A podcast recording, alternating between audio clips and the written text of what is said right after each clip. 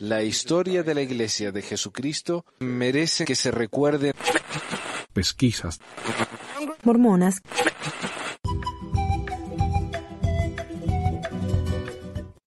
Hola a todos.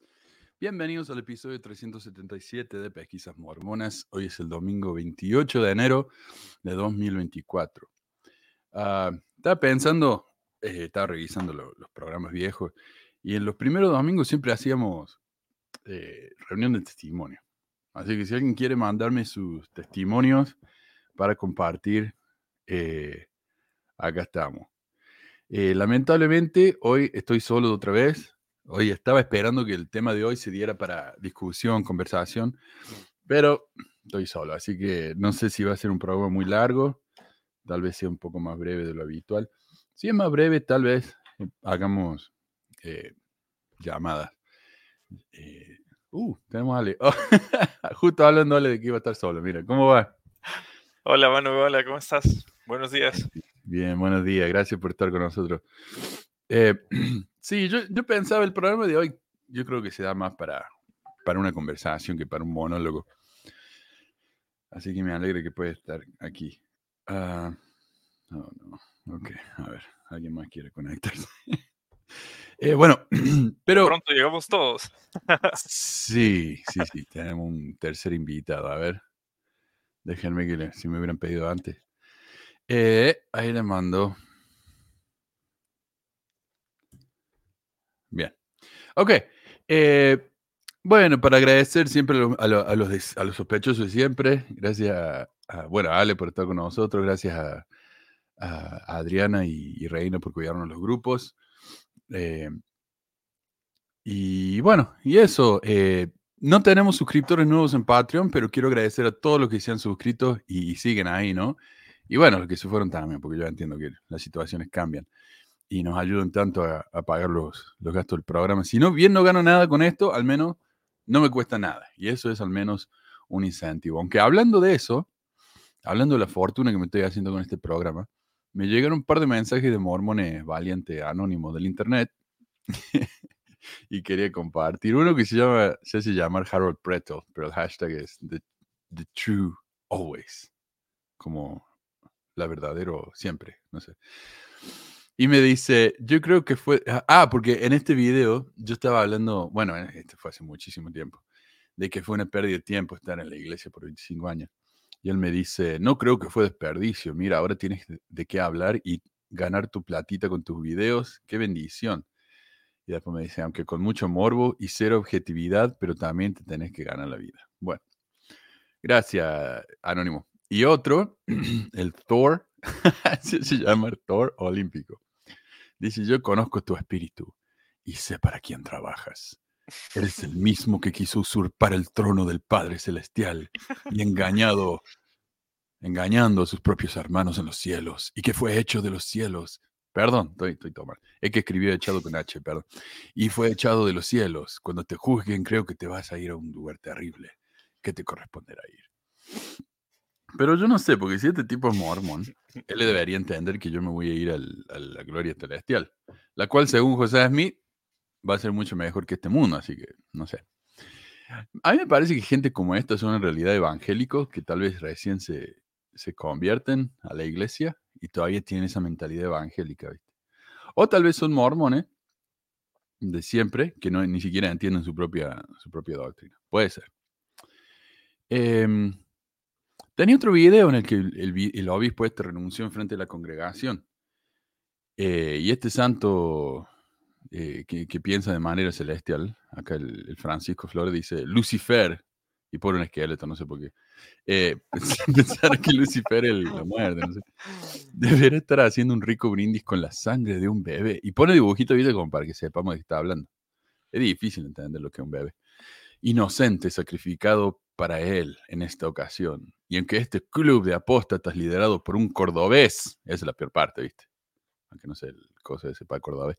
Divorciado en Ogden, Utah, le da la bienvenida muy bien que saben que nada de esto cambiará la profecía de la restauración escrita. Y pone el dibujito de escrito, por supuesto. Por José Smith. escrita por Isaías 44.5 con nombre y apellido José Smith. Ahora déjame que arregle esto porque estamos todos amontonados acá, ¿ves? Eh, ahí va. Perdón. Bueno. Hola, José. Buenos días, Manu. Buenos días, Alex. Buenos días a todos los pesquisadores. Feliz de reposo. ¿Cómo va todo? ¿Estás seguro que querés hablar de este tema? Porque es medio... ah, Vamos a estar acá a favor de la comunidad LGBT, ¿ah? Mm, voy a omitir mis comentarios, pero vi algunas noticias ahí de la comunidad de Cristo y hay unas cosas que quisiera aportar. Bueno, bueno. Sí, porque en este programa yo les advierto que vamos a hablar de, la- de las personas LGBT como si fueran humanos que se merecen derechos. Y yo sé que a muchos eso no les gusta. Así que... eh, ah, y quería compartir uno más. Mira, acá... eh, eh, oh, me dejó otro Francisco. Dice, qué farsante que eres y todavía te llenas la boca al decir que vives en Utah. ¿Ok? No sé por qué me. ¿Cómo se nota que aprendiste a ser un corrupto más en tu propia tierra, aunque todavía queda gente noble y trabajadora, no vagos que descubrieron cómo ganarse la vida escribiendo mentiras ante un teclado para ganar dólares? Pone bolsa de dinero ahí. Ah, sí, acá está hablando de, de cuando eh, hablamos de las inversiones de la iglesia en, en armas de guerra. Dice, además, bien que sabes que por ley cualquier financiera puede invertir en fábricas de armas desde que JF Kennedy dijo que era necesario para combatir el crimen organizado, aunque por tal motivo lo asesina. Primero infórmate bien antes de señalar con el dedo y me pone ahí el dedo al medio, ¿no? Muy, muy santo de su parte.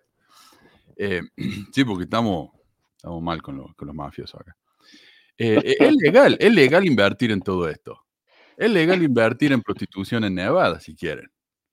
Pero eso no quiere decir que esté bien, no sé, o sea, si vamos a hablar de la legalidad de algo y la ética de algo, parece que es un poco diferente. Pero bueno, esas son las defensas de esta gente.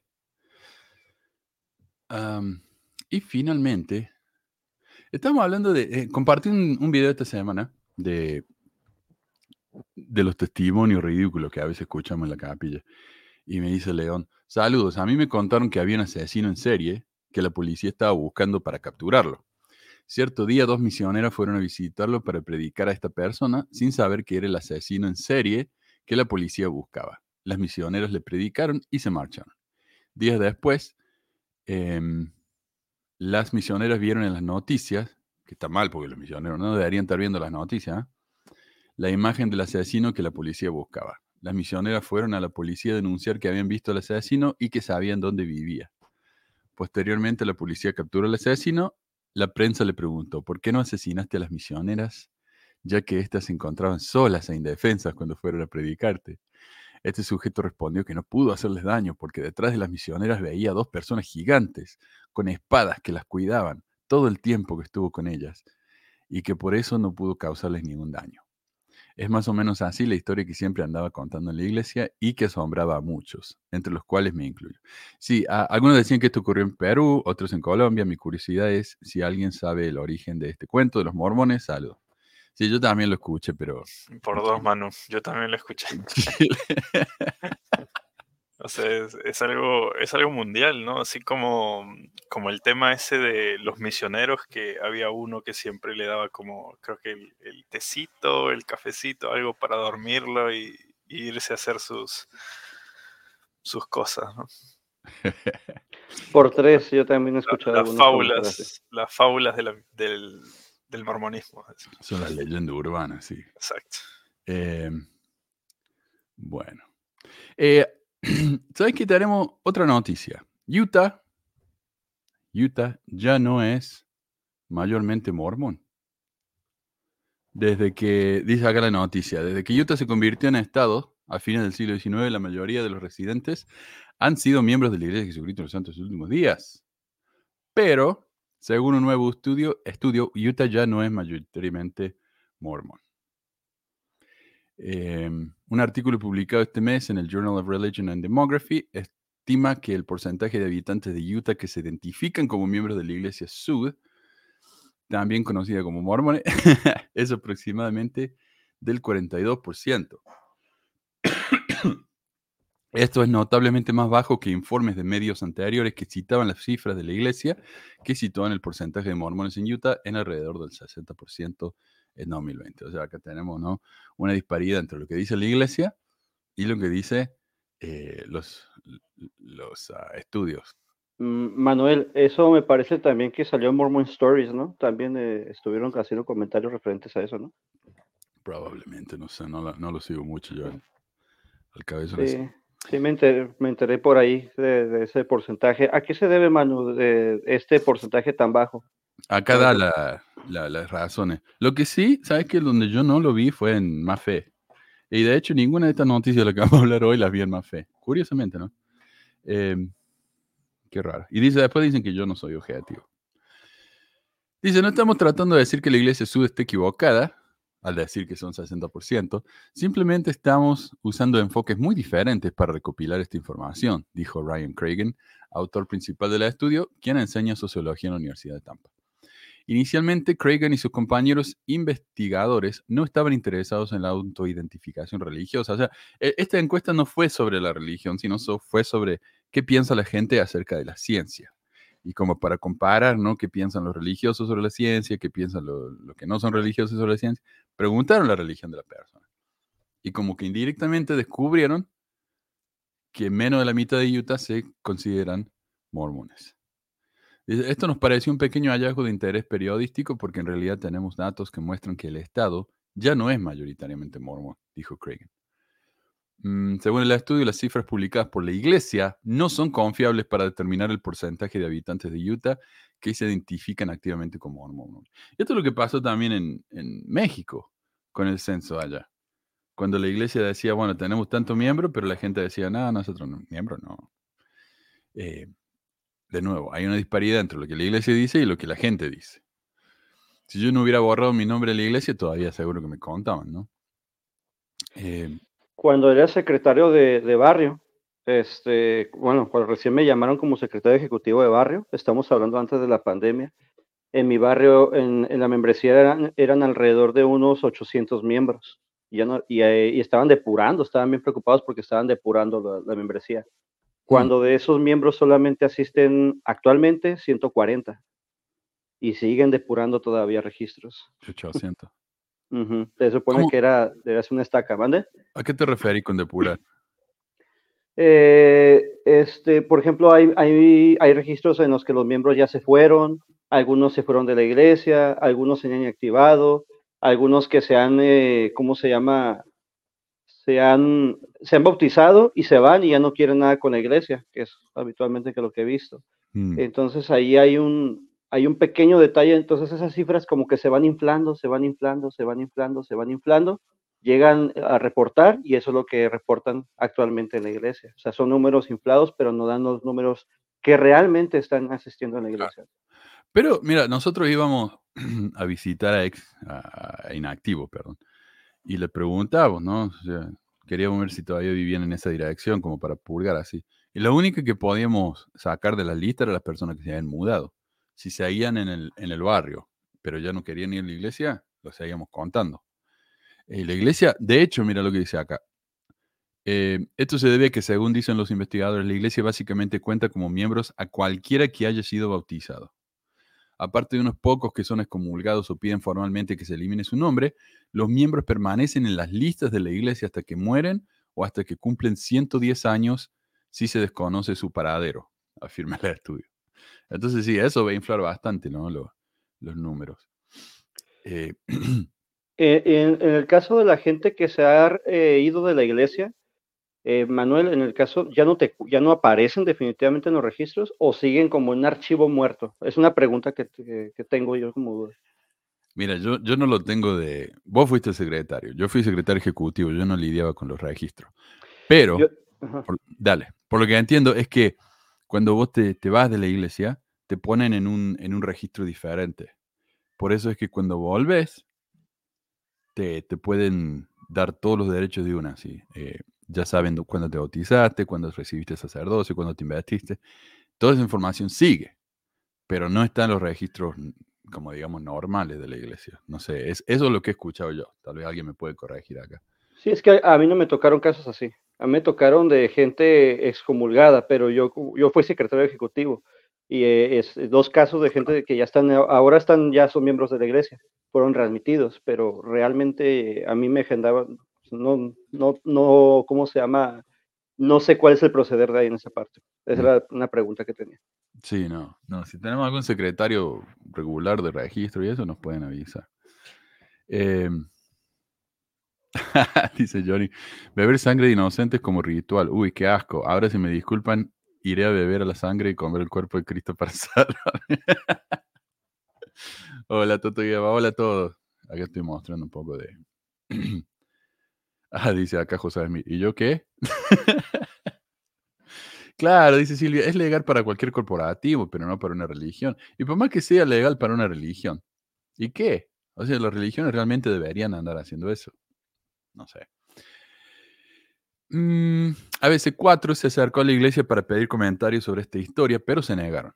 El documental enumera, el documento, perdón, enumera tres razones principales, y acá está José lo que me preguntaba por las que es probable que Utah ya no sea de mayoría mormona. El principal de ellos es la migración, ya que personas de otros estados, eh, particularmente California, se han mudado a Utah en grandes cantidades durante las últimas décadas.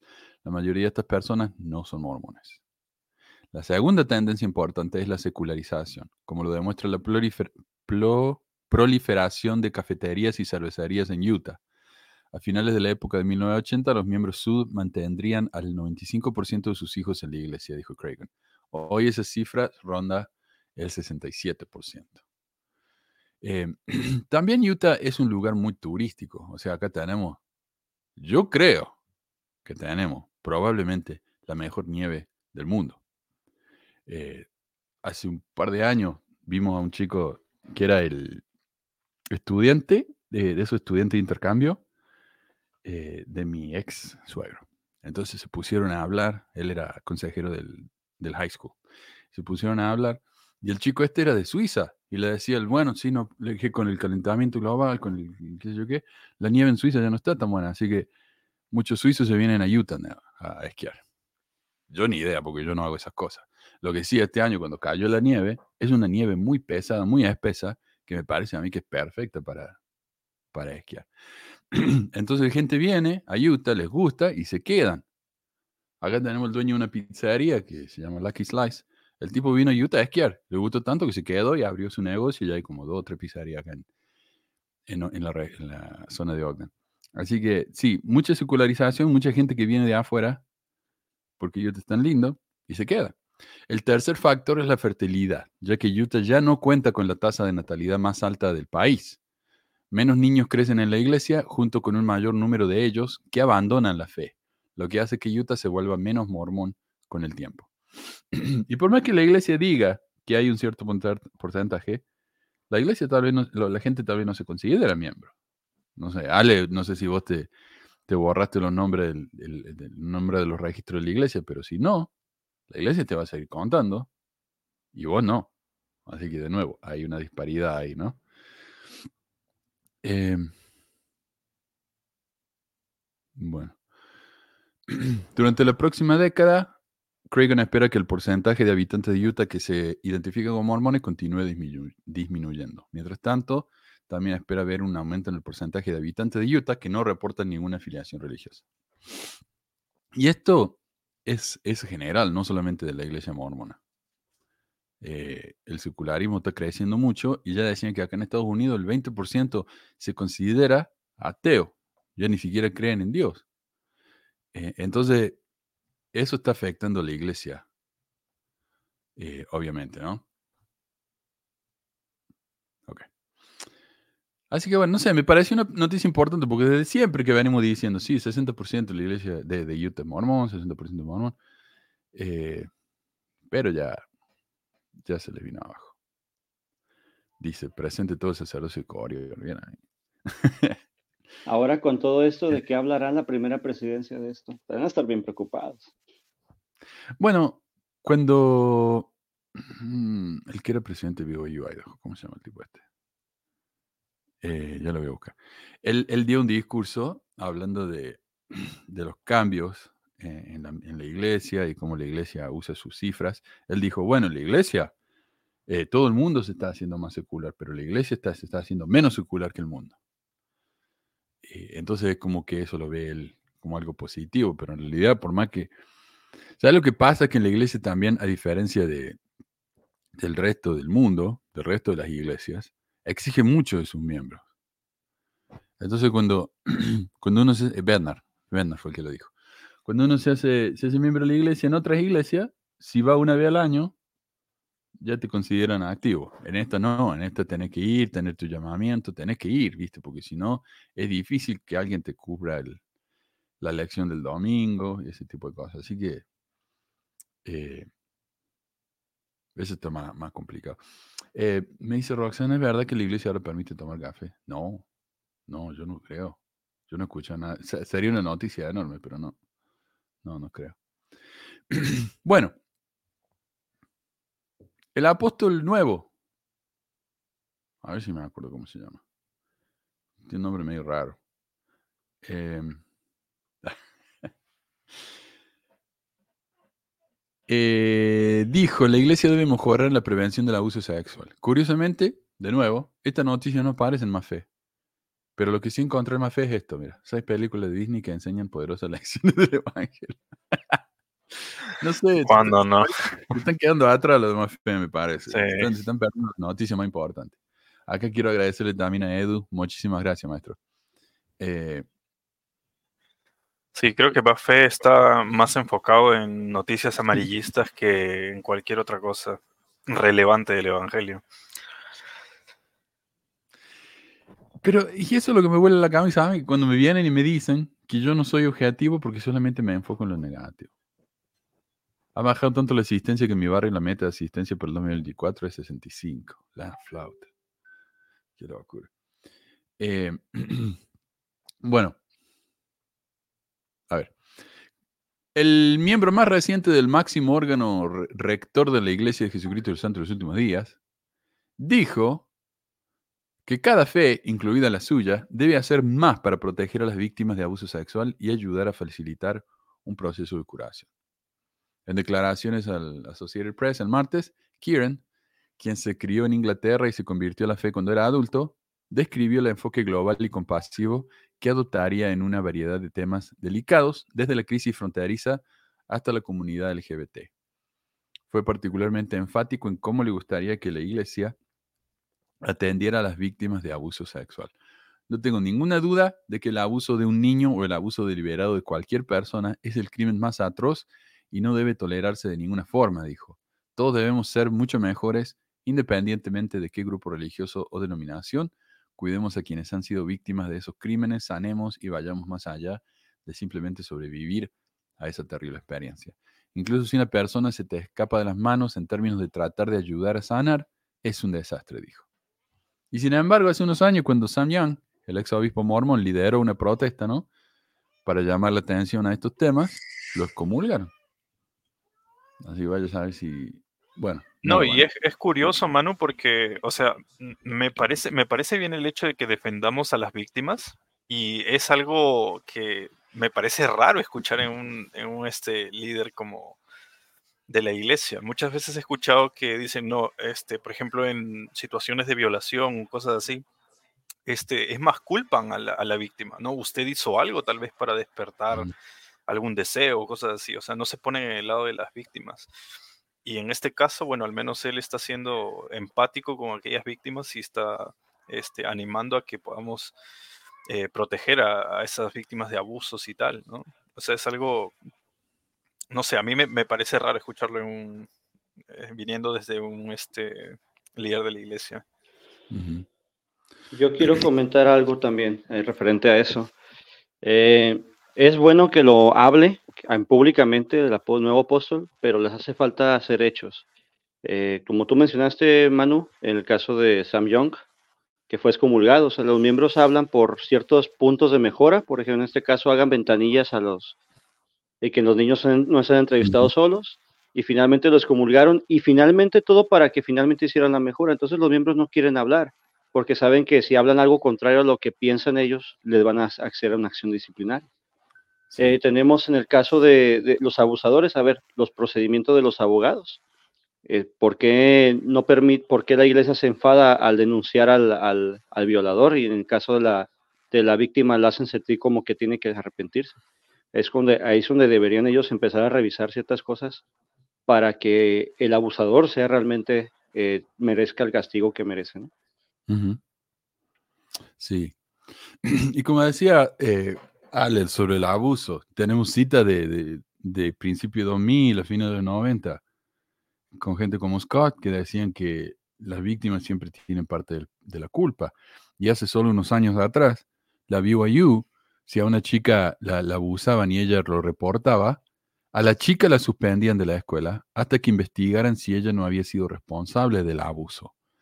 Y la iglesia recibió tanta crítica de- del mundo, porque el mundo es tan, ¿viste? tan malo, que la iglesia tuvo que ponerse las pilas y decir, bueno, hay que hacer algo, porque esto no, no está bien, nos estamos quedando muy mal. No me parece a mí. Eh, a ver, acá me manda el, eh, Roxana esto, esto, es lo que ella vio. Dice, el uso de algunas sustancias como la cafeína queda a juicio de cada santo y su prohibición no es un requisito para obtener una recomendación para el templo. Esto viene de hace unos años atrás. El problema de esto es que han puesto una taza de café y una taza de té en la foto. Y no deberían haber hecho eso porque cuando la iglesia empezó a vender Coca-Cola en la BYU, ahí aclararon, entre comillas, aclararon que lo de la cafeína se refería solamente al té y al café. Todas las otras, eh, todas las otras bebidas sí se pueden tomar, excepto el té y el café. Pero déjame que te muestro acá también. Eh, este es el sitio de la iglesia que dice, ¿pueden los mormones beber, tomar café, eh, tomar té y café? Déjame que lo traduzco acá. Y dice, según la guía de, Dios en la palabra de sabiduría, se aconseja a los mormones que eviten el café. Los mormones más propiamente conocidos como creen que reciben un consejo divino de no beber café. Eh, los líderes de la iglesia han explicado que bebidas calientes significa tanto como café como té, excluyendo infusiones de hierbas. En los últimos años, la iglesia ha aclarado que las bebidas de café tienen diferentes nombres, ya que no siempre se incluye la palabra café. Sí, yo me acuerdo que hubo una, una charla para los jóvenes que decía, bueno, puedo tomar latte, puedo tomar cappuccino. No, eso es café. Dejen de tomar eso. No, no, no, no. Y la iglesia tuvo que aclarar, todo lo que termina con chino no se debe tomar. La actualización dice las bebidas con nombre que incluyen café o café, moca, latte, espresso o cualquier cosa que terminen en chino, ahí está, son café y van en contra de la palabra de sabiduría. Así que sí. Pero claro, eso lo dijeron porque de nuevo empezaron a vender Coca-Cola en la BYU y iban a quedar mal. Entonces tuvieron que aclarar. Eso, Cuando eso está- con, con eso. Cuando estaba en la misión, hablaron justamente de eso. Me acuerdo que mi presidente, mi primer presidente de misión, tuve dos, habló todo lo que tenga que hacer con, eh, eh, con, la, con el, obje- el objetivo de teína, así decía él. de verdad, en serio. Sí, Y, sí. y- curiosamente la Coca-Cola no solamente tiene cafeína, tiene otro tipo de sustancias mucho más fuertes, que de hecho hace mucho más daño que el café. Eh, justamente, de hecho, el- el- el- el- la Coca-Cola la puedes usar hasta por, para remedios caseros, como quitar la, ciertas cosas de los trastes o inclusive para destapar un baño, inclusive. O sea, es tan- entonces hay que revisar bien la palabra de sabiduría en ese aspecto porque la Coca-Cola es muy buena para, no es muy buena para la salud. Bueno, eso opino yo, ¿no? Sí. Y peor Sí, aún las, las bebidas energizantes, que les encantan a los Oh, miembros. Sí. No, acá son muy, muy populares. Sí, esas. exacto. Ah, un amigo mío trabajaba en un sitio que se llama aja.com. Ajá, que era como al principio de Google, no hace, hace tiempo ya, hace como 15 20 años. eh, me llevó él a la oficina porque ellos vendían propaganda para Aja. Entonces, eh, yo i- y veía los, los cubículos, se dice, Los- las oficinitas de los chicos. Algunos tenían eh, las latas esas de Monstruo, Rockstar, pero pilas así de, de alto. Y esto era, esto era pro, ¿viste? Eran todos mormones, no podían tomar café, pero sí podían tomar Monster. Así que no sé, eso me pareció, incluso en esa época me pareció un poco raro.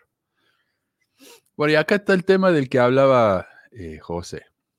Resulta que la comunidad de Cristo tiene nuevo profeta y es mujer. Em, pero a ver qué dice acá. La iglesia dejará de tomar café cuando tengan acciones compradas en alguna compañía de cafetería. Seguro que sí. Ya van a decir, bueno, el café ahora es más sano que antes, así que está todo bien. Eh, también deberían quitar toda la sección 89. Es tan ambigua, ahí sumarían más gente. En realidad la sección 89 es bastante detallada, pero hoy en día la gente, la iglesia ya no, no le hace caso porque no tiene nada que ver. La, palabra sabido no tiene nada que ver con, el, con esa sección.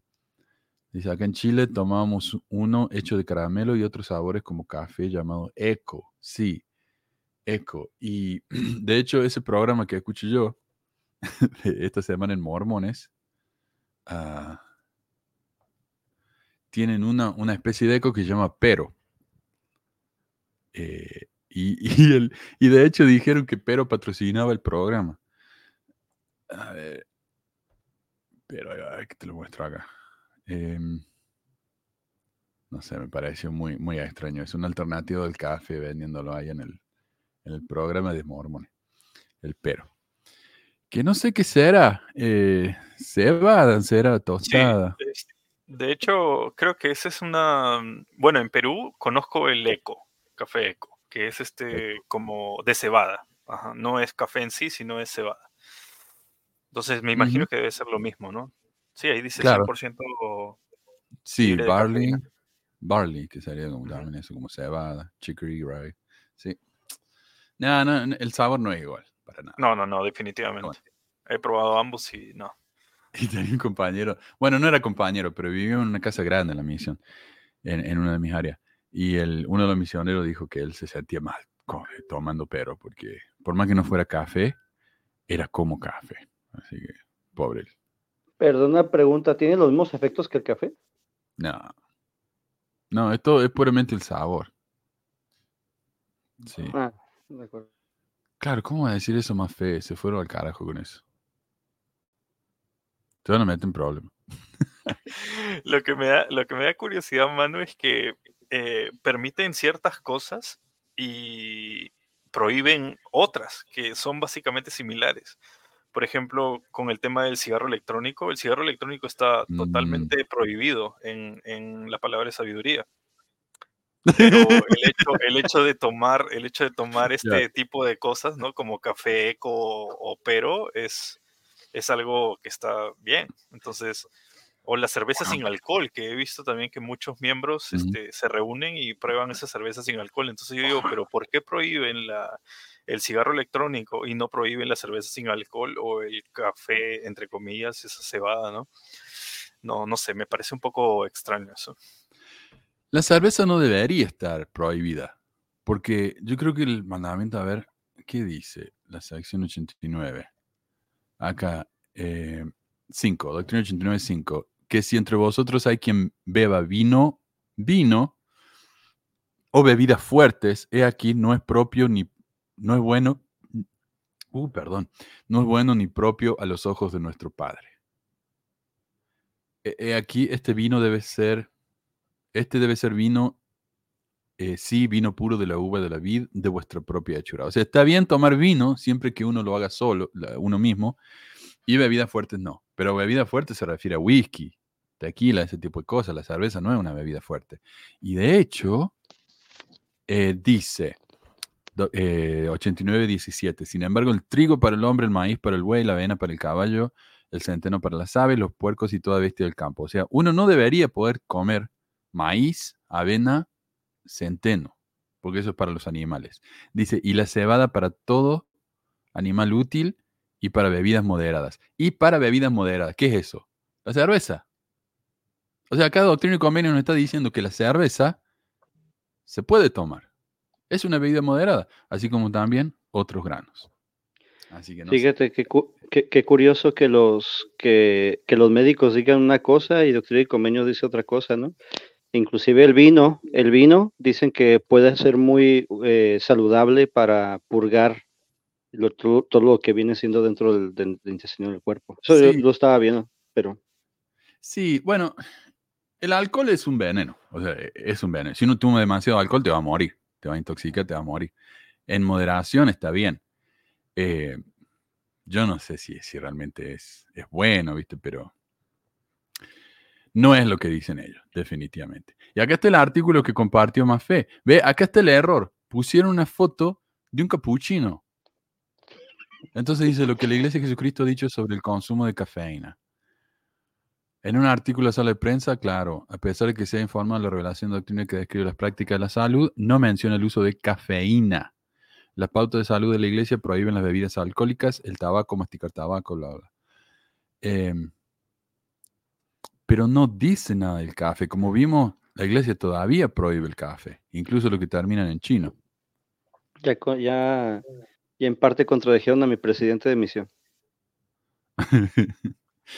Sí, o sea, Ah. lo, lo que me parece extraño, Manu, de la, de la palabra sabiduría es que te prohíben esas cinco cosas, pero como había mencionado José antes, o sea, hay miles, pero miles de cosas que están permitidas, o sea, de, de alimentos o sustancias que están permitidas en la iglesia y que son más dañinas aún.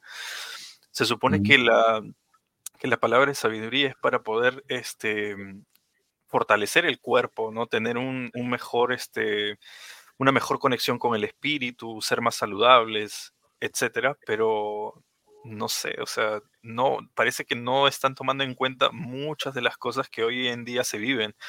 Se supone que es una iglesia de revelación. Deberían recibir revelación, por ejemplo, o como una actualización de la, de la palabra de sabiduría, ¿no? Decir, oye, mira. ¿sabes qué? Esta, esta bebida energética te va a causar problemas, este, no sé, a tu sistema nervioso, Sí. te va a afectar en algún momento, entonces no tienes que tomarlo, ¿no? Pero ellos siguen con esa ley que, que dio José Smith y, y y que ni siquiera José Smith practicó en su totalidad, o sea, simplemente él dijo, mira, ¿sabes qué? El, el Señor reveló esto para que lo tengan en cuenta nomás, pero si ustedes quieren, sigan haciéndolo. De hecho, él siguió consumiendo alcohol y masticando tabaco después de recibir la revelación. Entonces, no sé. Lo dejo ahí como para que lo tomen Sí. en cuenta. Sí, sí, sí. No, absolutamente. Y este es el artículo. Dice, e- en el artículo este más fe se basan en este artículo. A través de un artículo, la Iglesia de Jesucristo aclaró que la cafeína no está explícitamente prohibida. Pero si te vas al artículo, ¿qué dice? Es de 2008 esto, ¿de qué? Esto es más viejo que... Dice, hay algo malo con beber sodas con cafeína. Es la cafeína mala. La palabra de sabiduría no lo menciona. 2008. Eh, y ese, ese artículo que, no, que mostré antes es más nuevo que esto. O sea, eh, esto no está hablando del café o del té. Esto está hablando de la cafeína en las sodas. O sea, el monster y todas esas cosas. Así que, O sea, ¿dónde está la Mm. revelación? Eso, eso me pregunto. ¿Dónde está la revelación que tanto eh, profesan tener en la iglesia? O sea, no, me no parece sé. a mí que la hermana Ariana Calderón Angulo se va a meter en problemas por este artículo. Porque va a confundir a más de uno. Qué mal. Qué mal. Bueno, eh, y. ¿Cómo se llama? Perdón. Es que se me vive cambiando el nombre, maestro. este. Eh, Johnny. el Johnny me mandó esto. Eh, que ya lo vamos a poner ahí en la página. Ve, Dice, más fe buscando similitudes rebuscadas en películas de Disney para hacer sus artículos. Más fe cuando pasan noticias relevantes pero polémicas en la iglesia. Gracias, Johnny. Sí. Pero bueno, hablemos de la, de la profeta. Eh, y, yo siempre menciono el programa este. eh, ah, pero antes quiero aclarar acá lo que dijo José Smith. ¿Dónde está? Mira, José Smith comentó, dice, no invente el libro de Mormon para que me salga con esas mamadas. Eh, la, obesidad, la obesidad de Richard Scott y otros líderes. Cuando yo lo vi en persona, me sorprendió. Realmente, era tan grande. Postum, sí, ese sí lo he visto. Exacto. Sí, era enorme el tipo, yo no lo podía creer. Eh, pero como digo, escuchando el programa esta semana en Mormones, This Week in Mormons, dijeron que la comunidad de Cristo está fundada, el- la comunidad de Cristo, o sea, la, la iglesia esta que está fundada por el hijo de José Smith y que se separó de la iglesia de Brigham porque estaban en contra de la poligamia. Esa iglesia ordenó a su primera mujer profeta. Según el Select Tribune, por primera vez en su historia, la comunidad de Cristo, anteriormente conocida como la Iglesia Reorganizada de Jesucristo, bla, bla, ha designado a una mujer para liderar la fe global de 250 mil miembros con sede en Independence, Missouri. Stacy, o Stacy, de Cram, quien actualmente sirve en la primera presidencia gobernante, ha pasado casi un cuarto de siglo en el ministerio de tiempo completo para la fe, que como la Iglesia de Jesucristo del Santo Último Día, remonta sus orígenes a José Smith. Durante ese tiempo ha tenido una cartera de liderazgo casi inigualable, así como una reputación como una mujer de acción. Y, y este podcast, no This Week in Mormons, los anfitriones cambian toda la semana. Y esa semana que hablaron de esto, es un muchacho de Chile que vive en Inglaterra y él quiso aclarar, ok, es la comunidad de Cristo, es la iglesia reorganizada, pero es mucho más chica que la nuestra, ¿eh? la nuestra es mucho más grande. Ah, y la nuestra es verdadera, esa no. Eh, pero seguían hablando de los celosos que estaban de que esta iglesia puede tener una mujer profeta y nosotros no. Especialmente la, anfit la coanfitriona, que era una mujer, una conversa de Inglaterra, y ella decía, qué triste eso, ¿no? Porque, mira, la comunidad de Cristo tiene una mujer profeta y nosotros, cuando tenemos que llamar a un nuevo apóstol, ¿a quién llaman? A un gringo. Hombres. ¿De dónde es el Kieran ese? Me parece que de... ¿no es? es de Inglaterra, claro, es un, es, un, es un blanco inglés. Y luego, cuando tuvieron que llamar a dos miembros nuevos de la, de la de los 70, llaman a un tipo de, de, de Utah y uno de Washington, que queda acá cerca. Pero que fue a BYU y todo eso. O sea, Puros y deleitables. más gringo blanco, sí, todo deleitable, mira. Yo lo que creo, a mí lo- los mormones como me refregaban esto de que, eh, pero llamaron a, al, al brasilero, ¿cómo se llama? Bueno, el brasilero Ah, es, y este- llamaron a, a Wong, Suárez. ¿eh? Suárez. Llamaron a Suárez y llamaron a Wong. Suárez, Ulises Suárez, ¿no? Entonces, ahí está, ¿ves? Llamaron a un latino, llamaron a un asiático, aunque el asiático nacido y criado acá. Así que ya está. La cuota, viste, de, de minorías raciales ya se cumplió. Ahora volvamos a llamar a los que realmente queremos llamar. Todo gringo de alrededor de Utah. ¿Y qué dirán, no? Cuando, cuando, este, no sé, habrá el día en que, en que llamen a un, a un apóstol de color. ¿Tú crees, mano? Y bueno, Que hay uno. Suárez de color, eh, acá se considera de colores. eh, al- Pero sea oh, negro, te negro, africano, sí, claro. Ah, pero- Eh, O le dirán, no, este, Elder, usted tiene que portarse un poquito mejor para que, para que cambie de color. eh, sí, sí, sí. Yo pienso tal vez que en la época de Autor, porque Autor trae una escuela más de, de criarse de abajo hacia arriba, él tiene un poco un pensamiento más liberal en cuanto a la iglesia, pero ahora está callado por Nelson, este, y en especial por Stacy de Cram, muchas felicidades, realmente eh, eso demuestra, eh, yo he visto algunas conferencias de la Comunidad de Cristo y he, y he visto algunos discursos de ella y se nota que es una líder, eh, una gran líder que les va a guiar a, la- a la, a la Iglesia de la Comunidad de Cristo muy bien. Em, yo tengo algunas, no me quiero extender tanto solamente, pero, pero, pero yo quisiera, yo que, por ejemplo, en el caso de, de- de la iglesia hay una contradicción. Por ejemplo, yo he visto cuando era obrero eh, que las mujeres ejercen el sacerdocio dentro del templo y por qué no lo ejercen en la iglesia. Esa es la contradicción. Y miembros de la iglesia que pueden estar viendo este, po- este podcast de pesquisas mormonas, eh, podemos ver, hay un video, de hecho, hasta de Central de las Escrituras, donde en, en una noche de hogar de Benji, él habló en cuanto a, en la época de José Smith, cuando las mujeres daban bendiciones del sacerdocio. La pregunta es, ¿cuándo, por qué quitaron esa práctica? Si se supone que se nos ordena como sacerdotes y sacerdotisas del Altísimo. Entonces ahí hay, ahí hay una contradicción.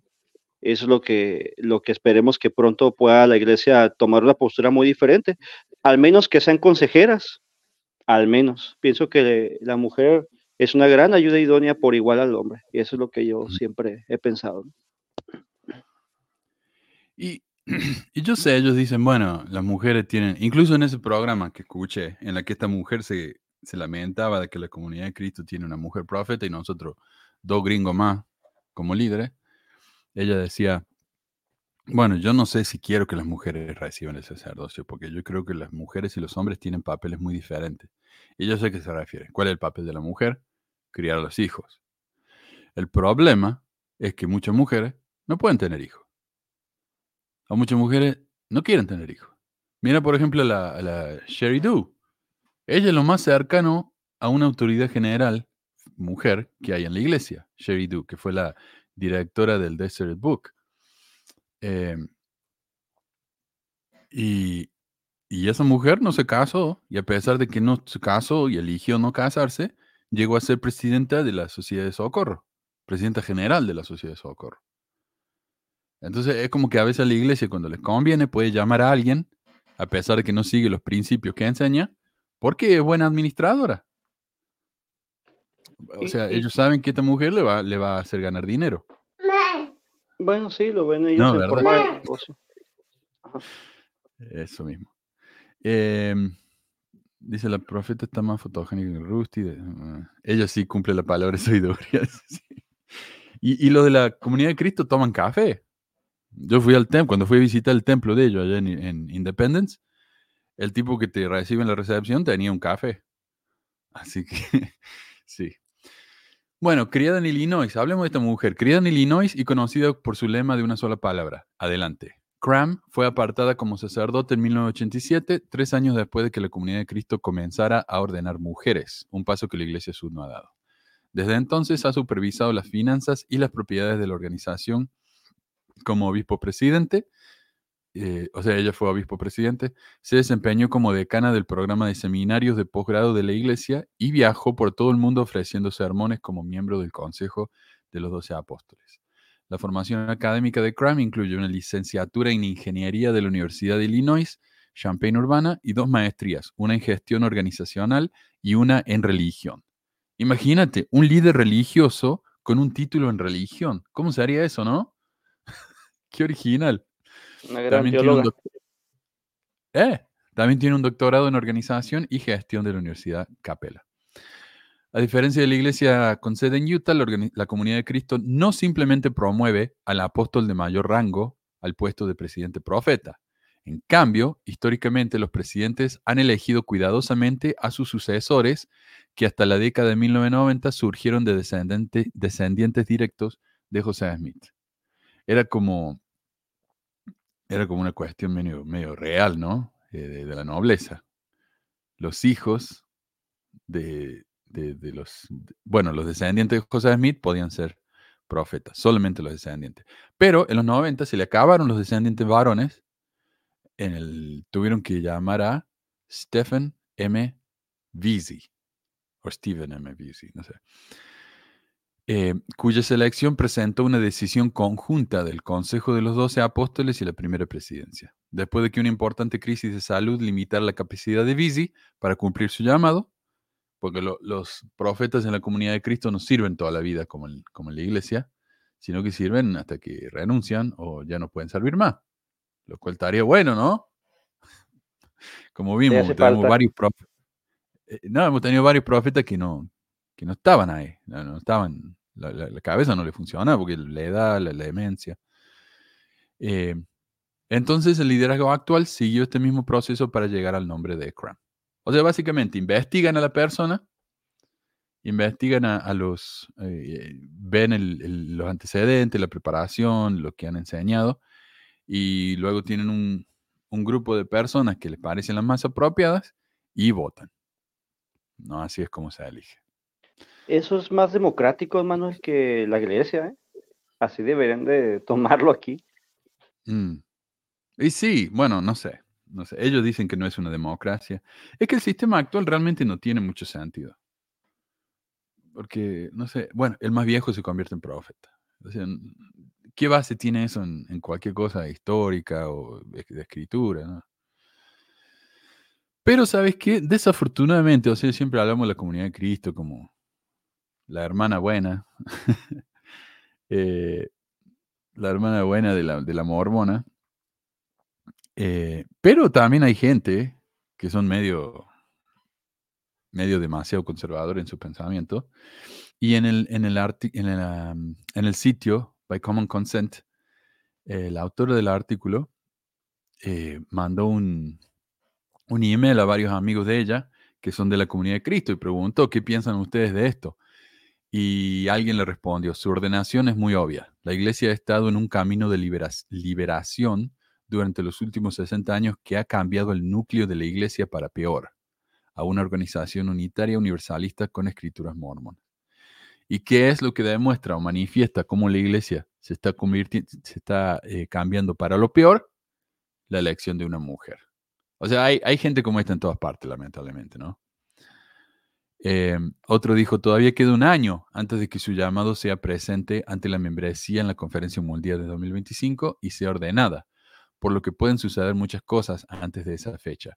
Todavía tenemos muchos miembros y amigos de la Iglesia que no apoyan a las mujeres en el sacerdocio. Es necesario que haya mucha oración y conversación. Pero eh, se anticipa que esta mujer ya sea la nueva profeta, ¿no? Una vez que ya voten por ella. Eh, bueno. Y eso es todo. No sé si querías agregar algo más, José, acerca de esto, porque ya vamos a pasar.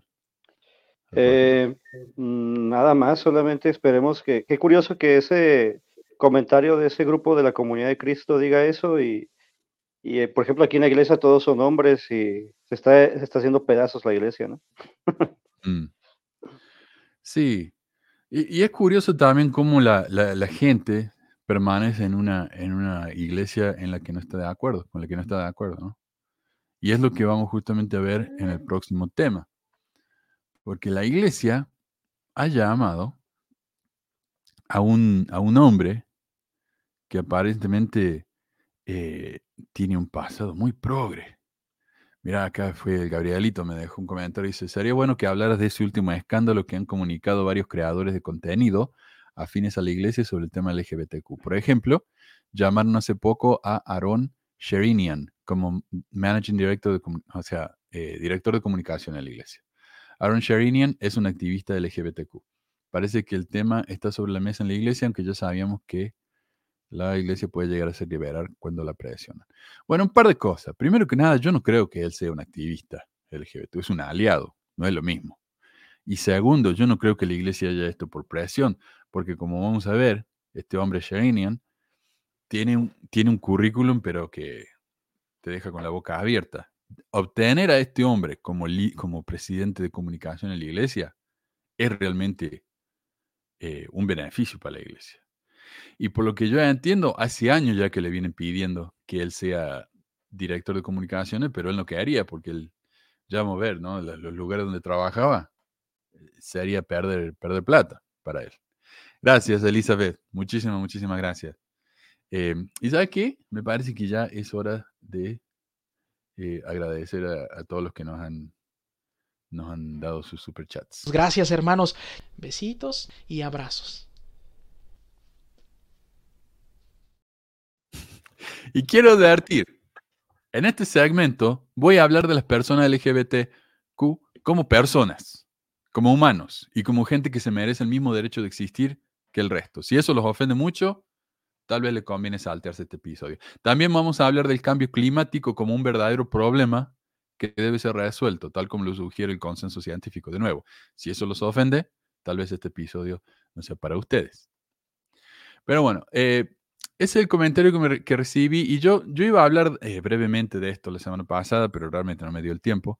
Así que hoy investigué un poco más y, y nos vamos a ir un poco por las ramas, pero es porque eh, investigando este tema me, encontré este mundo, es como que, ¿viste en, Alicia en el País de la Maravilla donde se mete, sigue al conejo, el conejo se mete en, una, en un agujero ahí, ella lo sigue y abajo encuentro un mundo entero, ¿no? De, de, cosas diferentes. Eso es lo que me pasó a mí.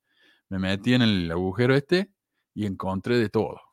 Eh, y quería compartir con ustedes. Entonces, la noticia esta es como el, el, punto de partida para las cosas que, que vi.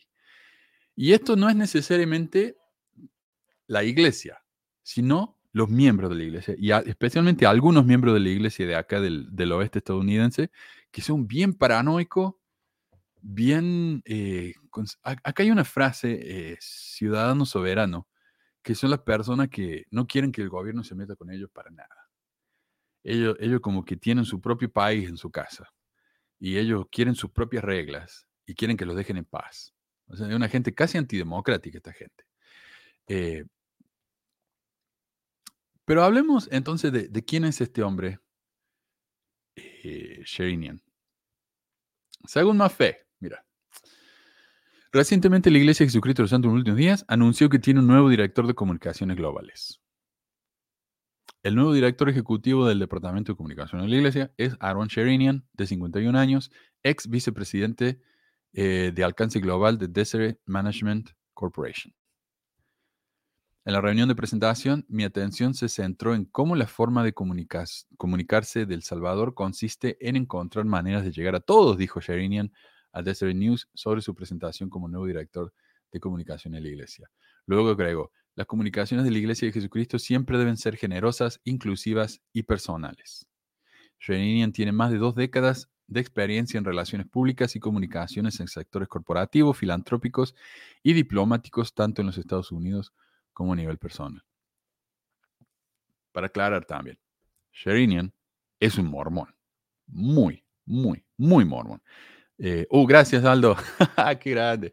Muchísimas, mira, ya tenemos un montón de, de ah, sacerdotes de Caborior hoy. Muchísimas gracias. Em, y a veces yo tampoco creo que sea por presión. De hecho, actualmente estoy viendo mucho apoyo en personas conservadoras con ideas homófobas, misoginias y hasta xenófobas. Claro, pero este hombre es bastante liberal y eso es lo que les sorprende a ellos, ¿no? Que la iglesia haya llamado a una persona como esta para representarla. Lo que ellos no saben o que no quieren aceptar es que si et- este hombre, por más liberal que sea, si es un empleado de la iglesia, la iglesia va a decir, decía esto y eso es lo que él va a decir. Él no va a agregar su propia opinión él, tiene, como dice acá, más de 20 años de experiencia haciendo esto. Él sabe de qué se trata este trabajo. Pero miren, Sherinian fue BYU, sirvió una misión en Italia, formó parte de, eh, fue obispo en Virginia, formó parte de una presidencia de misión en Armenia. El tipo incluso tiene uno de esos videos de Soy Mormón, en lo que la iglesia gastó tantos millones antes de que, eh, antes de que la iglesia decidiera, el Rusty decidiera que esa palabra era una victoria para Satanás. Em, el tipo, en resumen, es muy, muy, muy mormón. Em, el currículum, es, no sé, o sea, tiene experiencia en el tema, trabajo para empresas enormes, por ejemplo, trabajo para Philip Morris. Un mormón trabajando para Philip Morris, para mí eso mucho sentido no tiene. Hey, hey. Perdón. Eh, dice él en su currículum ahí en... ah, Bueno, su currículum. Dice eh, que él trabajó en una campaña de crear un mundo libre de humo. Ahora, por supuesto, en inglés la palabra smoke, humo, también se refiere a fumar. Así que puede dar lugar a confusión. El punto es que la campaña de Philip Morris no es nada más ni nada menos que una transición de cigarrillos tradicionales a los vape. O sea, así le dicen los vape, los, esos que son unos palitos de plástico que, que los fuman los chicos. Eh, entonces, eh, eh, no sé, por eso, por eso me parece un poco problemático esto. A mí me parece que esto debería ser más problemático que el hecho de que él piensa que los LGBT son humanos, que haya trabajado para Philip Morris, porque los vapes, eso es lo, así es como empiezan los chicos hoy en día, a fumar con los vapes. Ahí en mi escuela es un problema tremendo, lo encontramos en el baño todo el tiempo fumando esa mierda. Eh, entonces yo no sé, que él haya trabajado para una empresa que crea productos para que los chicos empiecen a fumar no me parece muy loable.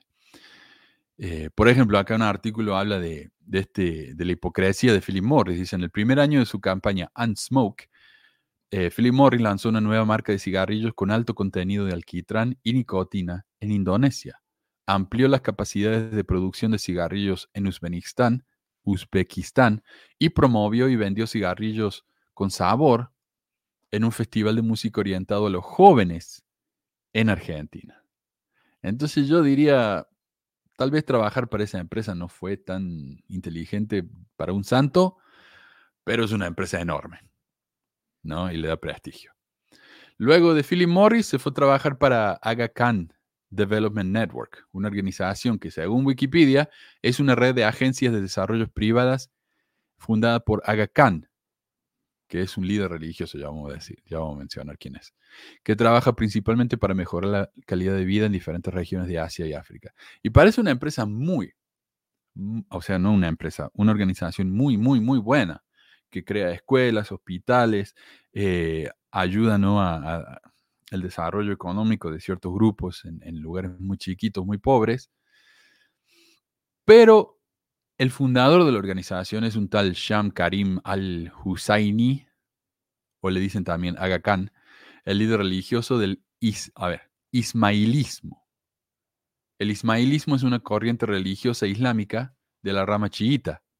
Y los miembros del islamismo, ismailismo, están obligados a darle a este hombre un octavo de toda su ganancia. O sea, más que el diezmo, ¿no? Un octavo. Y el tipo se hizo tanto, y eso es para él, personal, no es para la iglesia, es para él. Y el tipo tiene un patrimonio neto hoy en día de unos 800 millones de dólares. Muchos lo critican porque el tipo vive una vida de jet set, viajando en aviones privados, yate por todo el mundo. Estuvo casado con y se divorció de una modelo inglesa y de una cantante de pop alemana. O sea, yo no, lo veo muy, muy religioso este hombre, no sé. Eh, así que bueno, la fundación de él es muy buena, realmente muy buena, pero trabajar con alguien así me parece un poco problemático.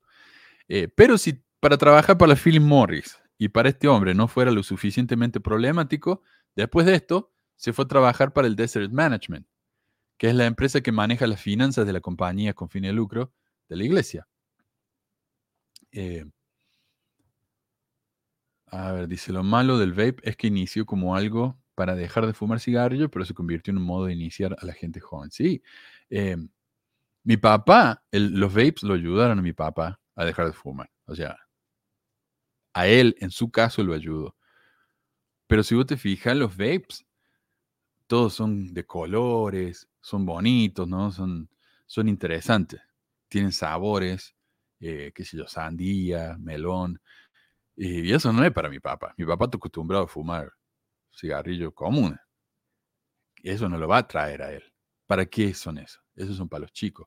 Por ejemplo, el Juul, la empresa esa, el Juul, eh, que fue la primera empresa grande de vape, las propagandas eran como propaganda de Apple, en la que salían chicos, qué sé yo, en los 20, bailando, eh, haciendo sus cosas, festejando y fumando Juul. Esas propagandas obviamente eran para los chicos no para adultos que querían dejar de fumar. Bueno, pero la realidad es que este hombre es un muy buen, e, es muy bueno para lo que hace. Entonces, me parece una elección bastante obvia. Eh, ok. Pero ese no es el problema que tienen los mormones con este hombre el que haya trabajado para, para Philip Morris o lo que. No, el verdadero problema, el verdadero mal que ha hecho este hombre es que un par de veces tuiteó en favor de la comunidad LGBTQ. Y como digo, no es un activista LGBT, como dice Gabrielito, para nada. El tipo simplemente envió unos tweets de apoyo. Y eso lo convirtió en la peor persona del mundo. Y esto según un grupo de gente que se llama santos y cristianos, o sea, seguidores de Cristo. Porque sabemos que Cristo, cuando se le acercaba a alguien, con quien no estaba de acuerdo lo sacaba patada, ¿no? Lo insultaba y lo echaba. O sea, todavía no entiendo cómo los mormones y los cristianos conservadores no reniegan de Jesús, porque es demasiado progre. No, entiendo. O tal vez no saben lo que enseñó, ¿no? Pero bueno, un artículo en Axios delinea la, supuesta controversia. Dice, algunos conservadores prominentes están planeando objeciones al nuevo director de comunicaciones de la Iglesia de Jesucristo, diciendo que sus vínculos con la defensa LGBT, LGBTQ y el globalismo, el globalismo, lo descalifican para el puesto, porque él trabajó para la ONU también. Y para muchos, para mucho... Eh, ¿cómo se diría? Conspiranoico, la ONU es básicamente el diablo. El globalismo es malo. El localismo es bueno. Trabajar con los demás es malo. Trabajar para uno solo mismo, para uno mismo, defender lo de uno, eso es bueno. Las cuentas de derecha en las redes sociales pronto comenzaron a circular capturas de pantalla de publicaciones pro LGBTQ de Sherinian, diciendo que su defensa es incompatible con las posiciones de la Iglesia sobre el matrimonio y el género. Lo cual obviamente es verdad. La Iglesia ha demostrado un profundo desprecio por la comunidad LGBT, por un lado de la boca, mientras que por el otro dicen que hay que tener eh, amor, respeto, tolerancia, bla, bla, bla.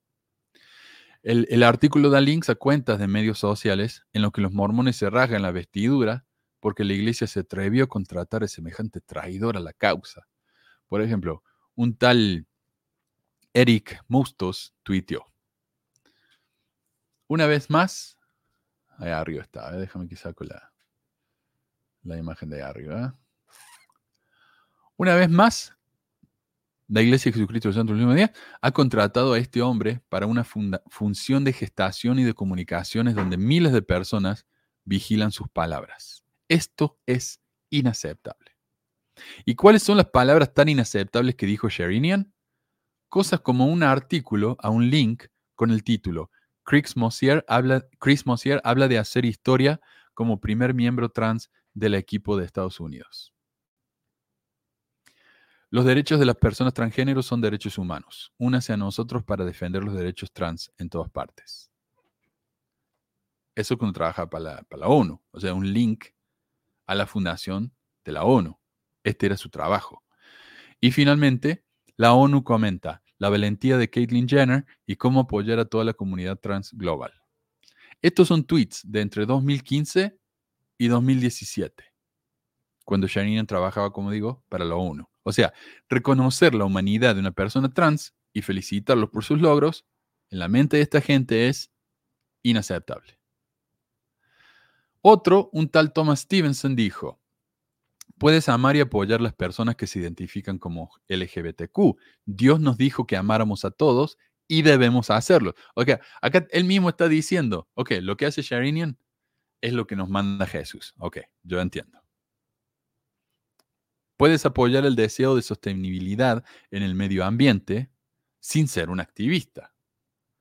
Lo que no me parece apropiado es que el nuevo director de comunicaciones globales de la Iglesia de Jesucristo tiene una larga historia política que incluye el apoyo al, al activismo climático y la asistencia a desfiles de orgullo gay luciendo arcoíris.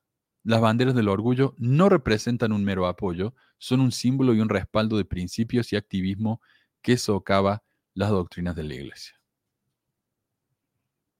O sea, básicamente lo que está diciendo este hombre es lo que la iglesia dice y ha dicho por años. Si ustedes quieren apoyar una causa, pueden hacerlo, pero háganlo en silencio. Esta es la razón por la que la iglesia excomulgó, a gente como Jeremy, eh, Jeremy Reynolds, el autor de la carta a un director del SEI, no porque hiciera comentarios críticos, sino porque los hizo de manera pública. Y eso es inaceptable. Un miembro de la iglesia nunca puede hablar mal de la iglesia en público. Aquí los miembros nos muestran lo bien amaestrado que están y cómo hablan abiertamente en contra de cualquier persona que tenga una opinión pública opuesta a la de la derecha. Porque la iglesia no tiene ninguna política en contra del cambio climático. O sea, fíjate lo que dice acá pueden apoyar la. Eh, déjame que lo lea. Sostenibilidad en el medio ambiente, pero no ser un, un, un activista. ¿Por qué? Porque esto socava las doctrinas de la iglesia. ¿Qué doctrina de la iglesia dice que el cambio climático no es real? ¿Qué doctrina de la iglesia dice que el cambio climático va en contra de su doctrina? Nada.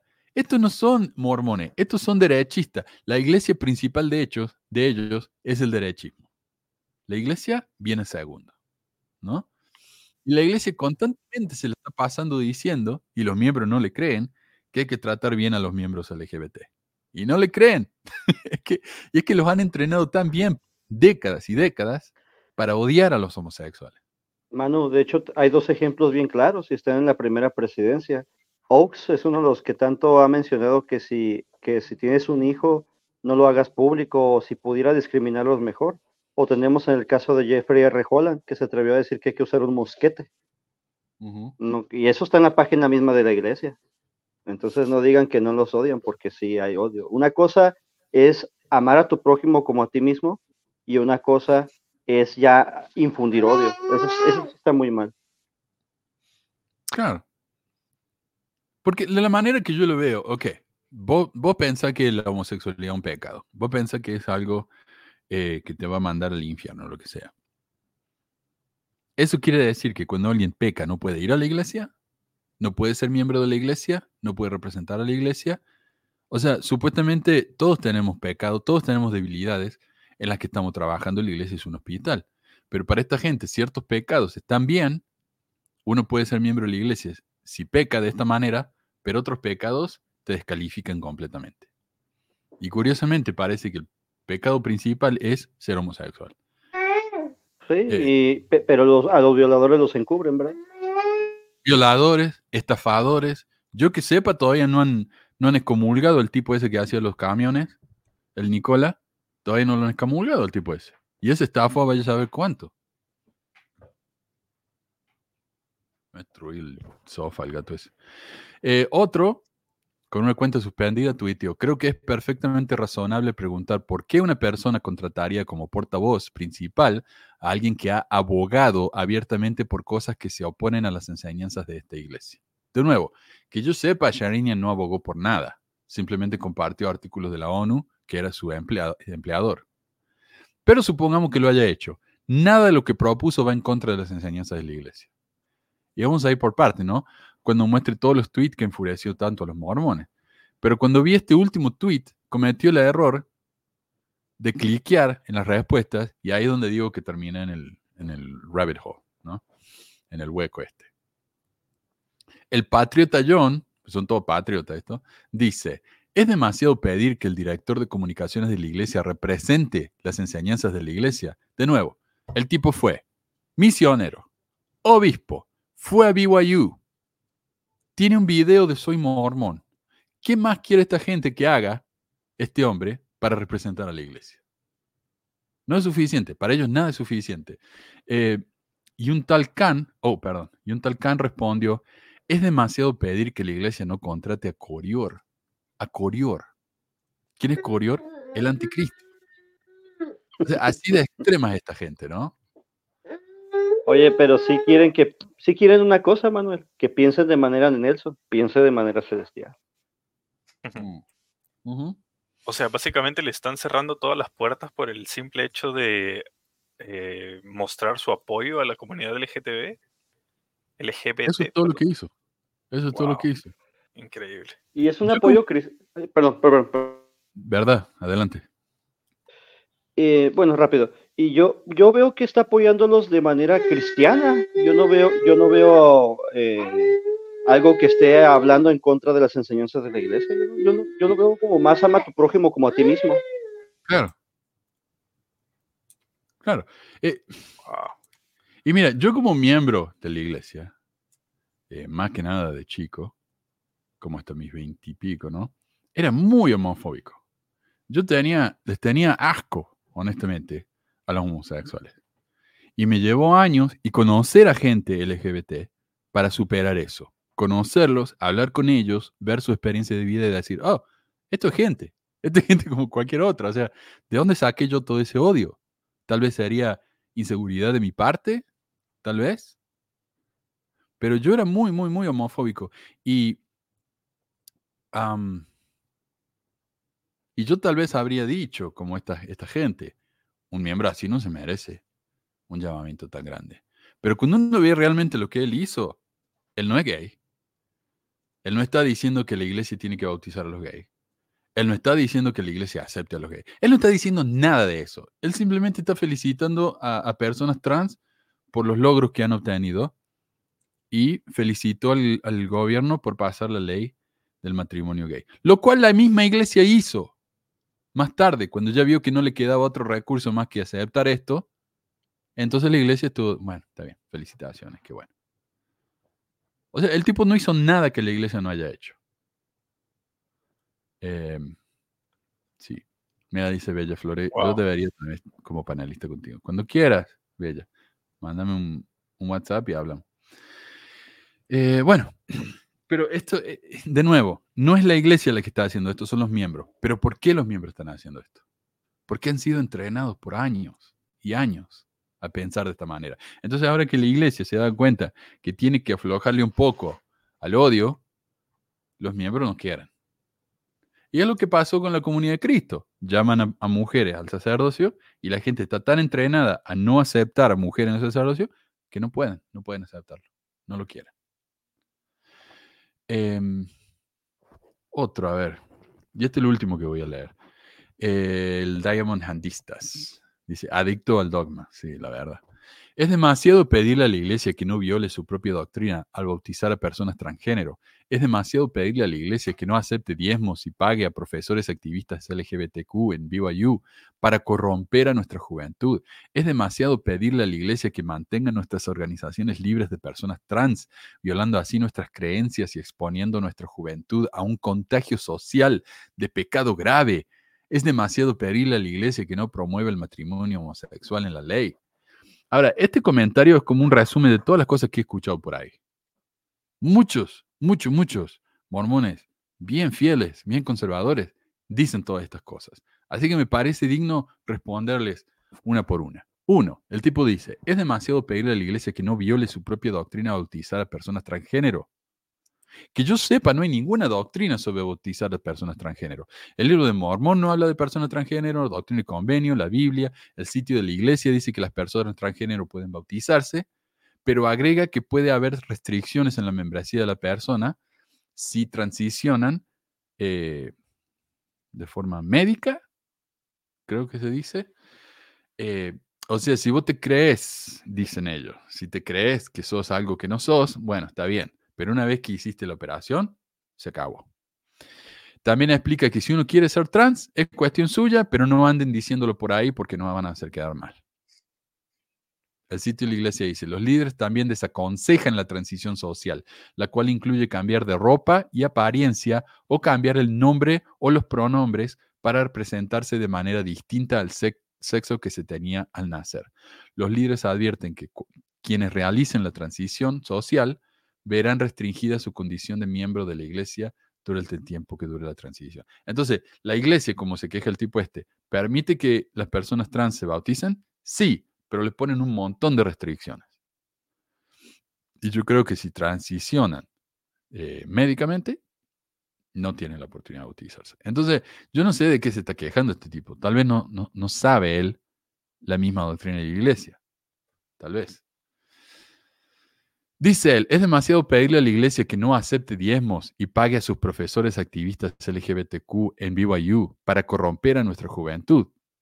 Por supuesto que la iglesia va a aceptar diezmo de quien quiera dárselo, especialmente de sus empleados. Lo que este tipo dice de la iglesia contratando activistas LGBT es simplemente falso. Hay un par de casos, por ejemplo, una profesora de BYU el primer día de escuela vino con un pin con, con la, los colores del, del arco iris, ¿no? Eh, de Pride, del orgullo. Y mencionó que, tenía un hermano gay. Ella nunca hizo activismo, ella nunca dijo que los chicos tenían que ser gays, ni nada por el estilo. Y cuando la BYU se enteró de eso, la, despidió. Entonces, yo no sé de qué está hablando de corromper la juventud. Eh, esto es simplemente un argumento que los homofóbicos usan para justificar su odio por los homosexuales, porque que yo sepa, los homosexuales no van puerta por puerta diciendo, hey, ¿han escuchado las nuevas, las buenas nuevas de la homosexualidad? no predican. No, no, no, tratan de convertir a la gente. Nadie hace eso. Lo único que exigen son, es respeto nada más, o sea, respeto hacia sus derechos y a que los reconozcan como seres humanos que son, o sea, no sé, yo, yo lo veo como eso, ¿no? Como una se podría decir, están exigiendo que las personas respeten su identidad, respeten quiénes son, respeten sus derechos, respeten su humanidad, así como cualquiera de nosotros, todos tenemos el derecho a eso, ¿no? A que se nos trate y se nos respete como debe ser. Claro, claro, pero la gente está tan acostumbrada a que los homosexuales tienen que esconderse, no admitir quiénes son porque es una vergüenza social, que están diciendo, wow, ahora se puede ser homosexual y mostrarlo públicamente, eso me pone muy incómoda a mí, no me gusta. como diría mi, mi cuñada, que sean gays si quieren, pero que no lo anden mostrando en público. Digo, Ajá, y vos sos la, la que manda, la que decide eh, qué cosas uno puede hacer y no.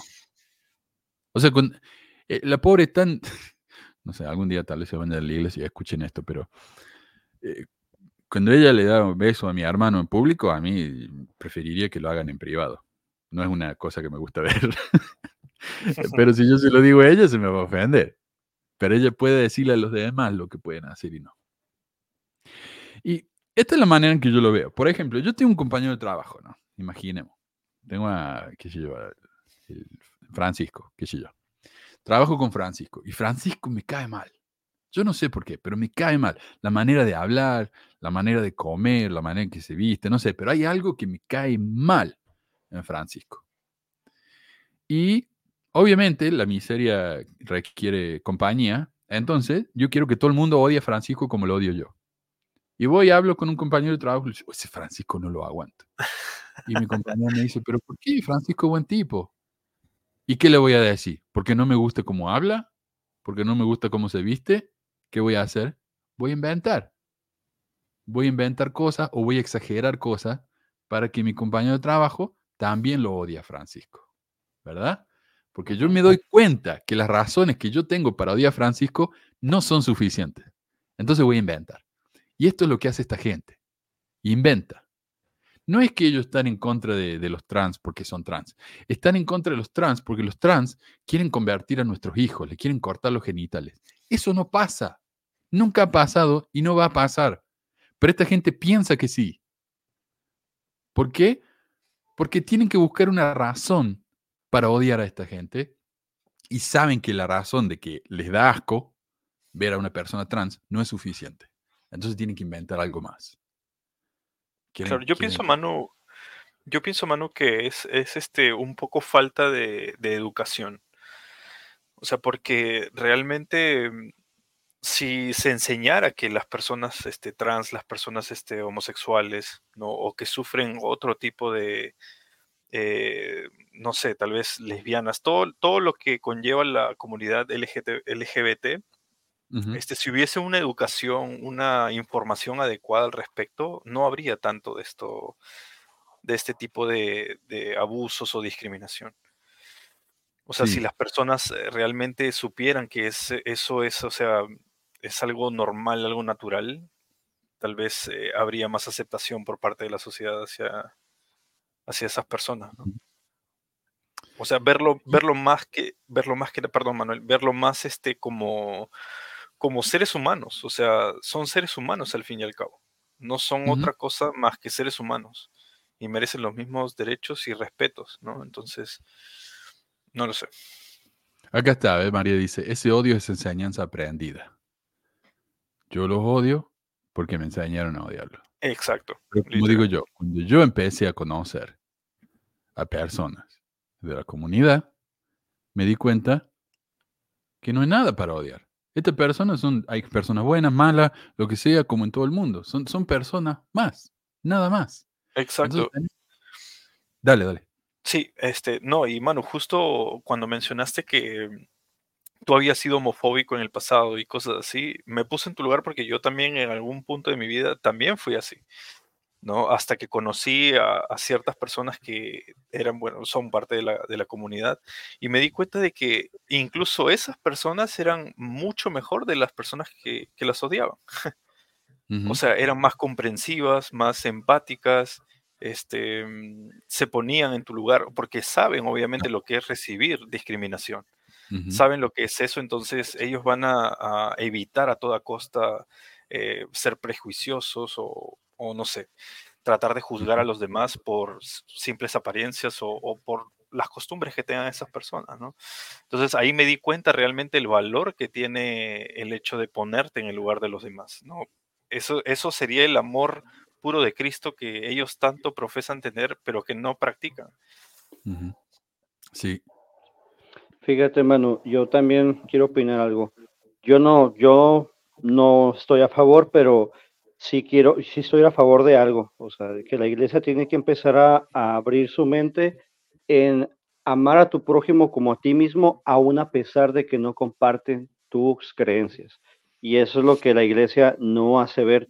Eh, lo que están haciendo ahora, por ejemplo, en las conferencias generales, en todas, en todas las eh, eh, este, esencias de la iglesia o en las prédicas, lo que hacen ellos es ponerte un ventílucro y decirles solamente lo que decimos nosotros es la palabra de Dios.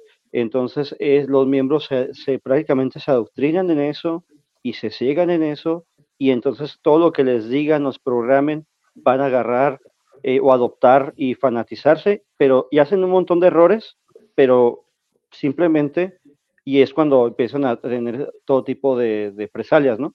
En el caso también de los LGBT. Qué curioso, por ejemplo, que nuestros líderes hagan todas las, cosas posibles como Oxo en el caso de Holland, cuando la iglesia fue multada, cuando la iglesia hace esto, o sea, se fija se fija en la, en en la como dice Jesucristo, en la paja del, del, del, prójimo cuando tú tienes una viga enfrente. Entonces, sí es necesario tener una, una mente más de respeto y de amor cristiano, de ayudar a tu prójimo. A pesar de que no compartamos su forma de pensar, puedes extenderle la mano de una manera espiritual. Ahí está. Estás en contra de, de, de la homosexualidad, no seas homosexual y deja vivir. Estás en contra del aborto, no abortes y deje vivir. O sea, ese es el problema cuando queremos imponer nuestra creencia a gente que no es parte de nuestra fe. Ahí es donde nos metemos en problemas. Ahí es donde los mormones se meten en problemas. Ahí es donde los ultraderechistas se meten en problemas. Entonces, dejemos vivir. Eso es todo lo que piden. ¿no? Pero yo, tuve acá a un chico, que ya ni me acuerdo cómo se llama, pero eh, me llamó y me dice, por eso yo no hago más entrevistas con gente que quiere contarme su historia. Si quieren contarme su historia, mándenmela. Pero yo no entrevisto más, porque este tipo me dijo, quiero contarte mi historia. Bueno, a mí me crió un, un 70, me dice. Bueno, hice la, entrevista con él. Me tuvo tres horas, tres horas en el Zoom. Eh, y la, última hora y media era todo hablando mierda de los pobres. O sea, me, dio una vergüenza, digo, no puedo publicar esto. Lo tuve que editarlo loco. Pero el tipo este me empezó a mandar mensajes después diciéndome que los homosexuales y que los LGBT eran, eh, eh, ¿cómo se dice? Fascistas. Dice, yo no estoy en contra de los homosexuales, pero el movimiento LGBT es fascista. Le digo, ¿qué quiere decir con eso? Y él me dijo, bueno, lo que pasa es que ellos quieren obligar a otros a que, lo, que usen el nombre que ellos quieran. Este, este, tipo se llama Roberto y ahora se llama Amanda. Yo no lo voy a llamar Amanda, yo le voy a llamar de, eh, Ah, sí. Yo lo voy a llamar Roberto, porque ese es el nombre que yo siempre lo conocí y, y no me puede obligar a mí a que lo llame Amanda. eso no es fascismo, eso es respeto. O sea, eh, qué sé yo, vos querés seguir llamándolo Roberto, llámalo Roberto. Nadie te va a obligar a que no lo llame Roberto. Ah, no, pero hay leyes en Washington y en Oregon que si no lo llamas por el nombre correcto te van a meter en la cárcel. Eso es mentira. Eso no pasa. Pero de nuevo, ellos tienen que inventar esas mentiras porque la razón por la que odian a los LGBT no es suficiente para que los demás lo odien. Entonces tienen que inventar. Y yo le dije, mira, si para vos ser eh, eh, gay es, es, ser fascista, vos pensás eso, pero déjame en paz. Deja de mandar. Y me mandaba mensajes constantemente. Le digo, déjame en paz. De nuevo, la miseria requiere compañía. Y él quería que yo fue, odiara lo mismo que odiaba él. Y como no me pudo hacer odiar a, los LGBT, se enojó conmigo. Y me dijo que yo también era un fascista. Le digo, bueno, ya está, Flavio, ya está. Em, el padre de mis hijos era gay y enfermo, murió hace cuatro años y antes de morir me decía, no quiero ir al infierno, quiero que venga el obispo, los misioneros, no fue nada de la iglesia. Sí, el, el, adoctrinamiento es tan fuerte, ¿ah? Que te metes en miedo. ¿Por qué tanta gente son gay y lo, y lo esconden? Porque tienen miedo de irse al infierno. ¿Cuántas personas acá en Utah se han casado pensando que si se casaban se les iba a curar el gay? Y luego de años y años se dieron cuenta que no, que no eran felices, eran miserables en esos casamientos. Es como si a mí me obligaran a casarme con un hombre. No, no, podría ser feliz yo.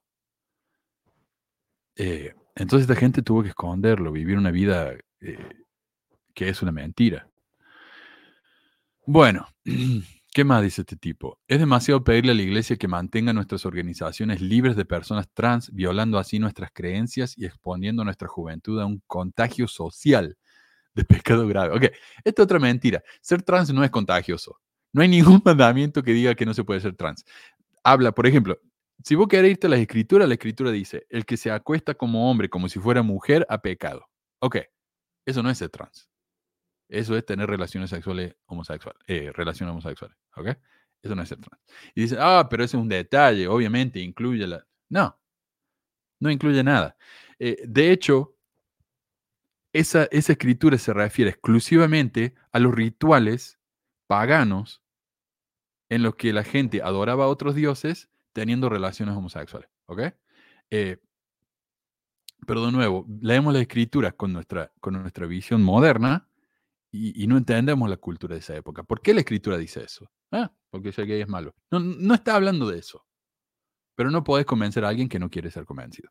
Bueno, eh, incluso cuando dicen que ser, ser gay o ser trans no es natural, vos ves en la historia del mundo, en los cinco continentes, hay cultura tras cultura tras cultura que han aceptado que existe o un tercer género e incluso un cuarto género.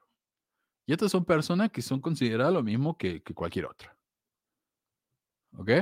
Eh, por ejemplo, estaba leyendo que hay una historia en Egipto, una de las historias, viste, tradicionales de ellos, en la que un tipo viene, se corta el pene, se, le, el pene, se lo entrega a su mujer y dice, ok, ahora yo soy mujer igual que tú.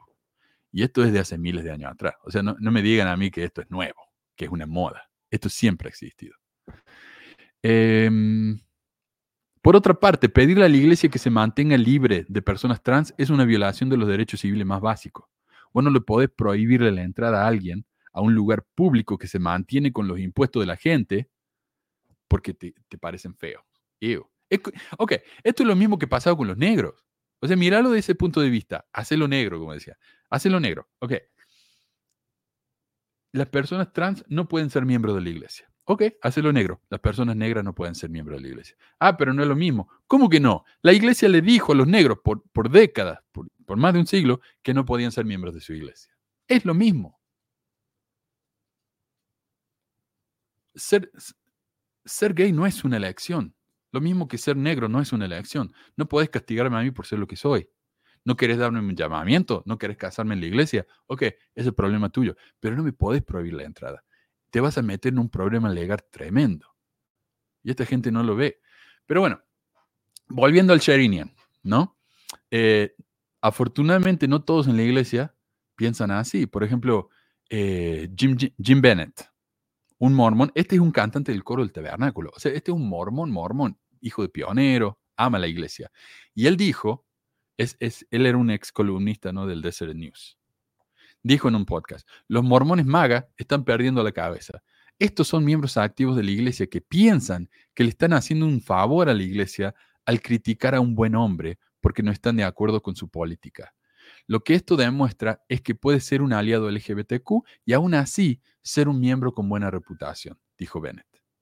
Hablemos de, de, Uchtdorf. Uchtdorf es un demócrata. Según gente como, como los maga esto, Uchtdorf no debería ni siquiera ser miembro de la iglesia. Pero es un demócrata registrado. O sea, uno, puede pensar diferente al rebaño y seguir siendo un buen miembro de la iglesia. Dice, otros miembros de la iglesia de alto perfil y habitantes de Utah aplaudieron el anuncio de Sherinian en LinkedIn, incluyendo al decano de la Escuela de Negocios de la Universidad de Brigham Young, al director de la iniciativa religiosa del Instituto Whitley de BYU, al director ejecutivo de Church News, al director de la oficina de la Iglesia en la Unión Europea, al director ejecutivo del conservador Instituto Sutherland y al fundador de Cotopaxi, eh, David Smith, quien se desempeña como presidente de misión en Brasil. Si no saben, Cotopaxi es una, una mochila que está muy de moda acá, son carísimas, eh, porque cada mochila es diferente. Todos tienen colores diferentes. Entonces, ese, es el, lo de ellos, ¿viste?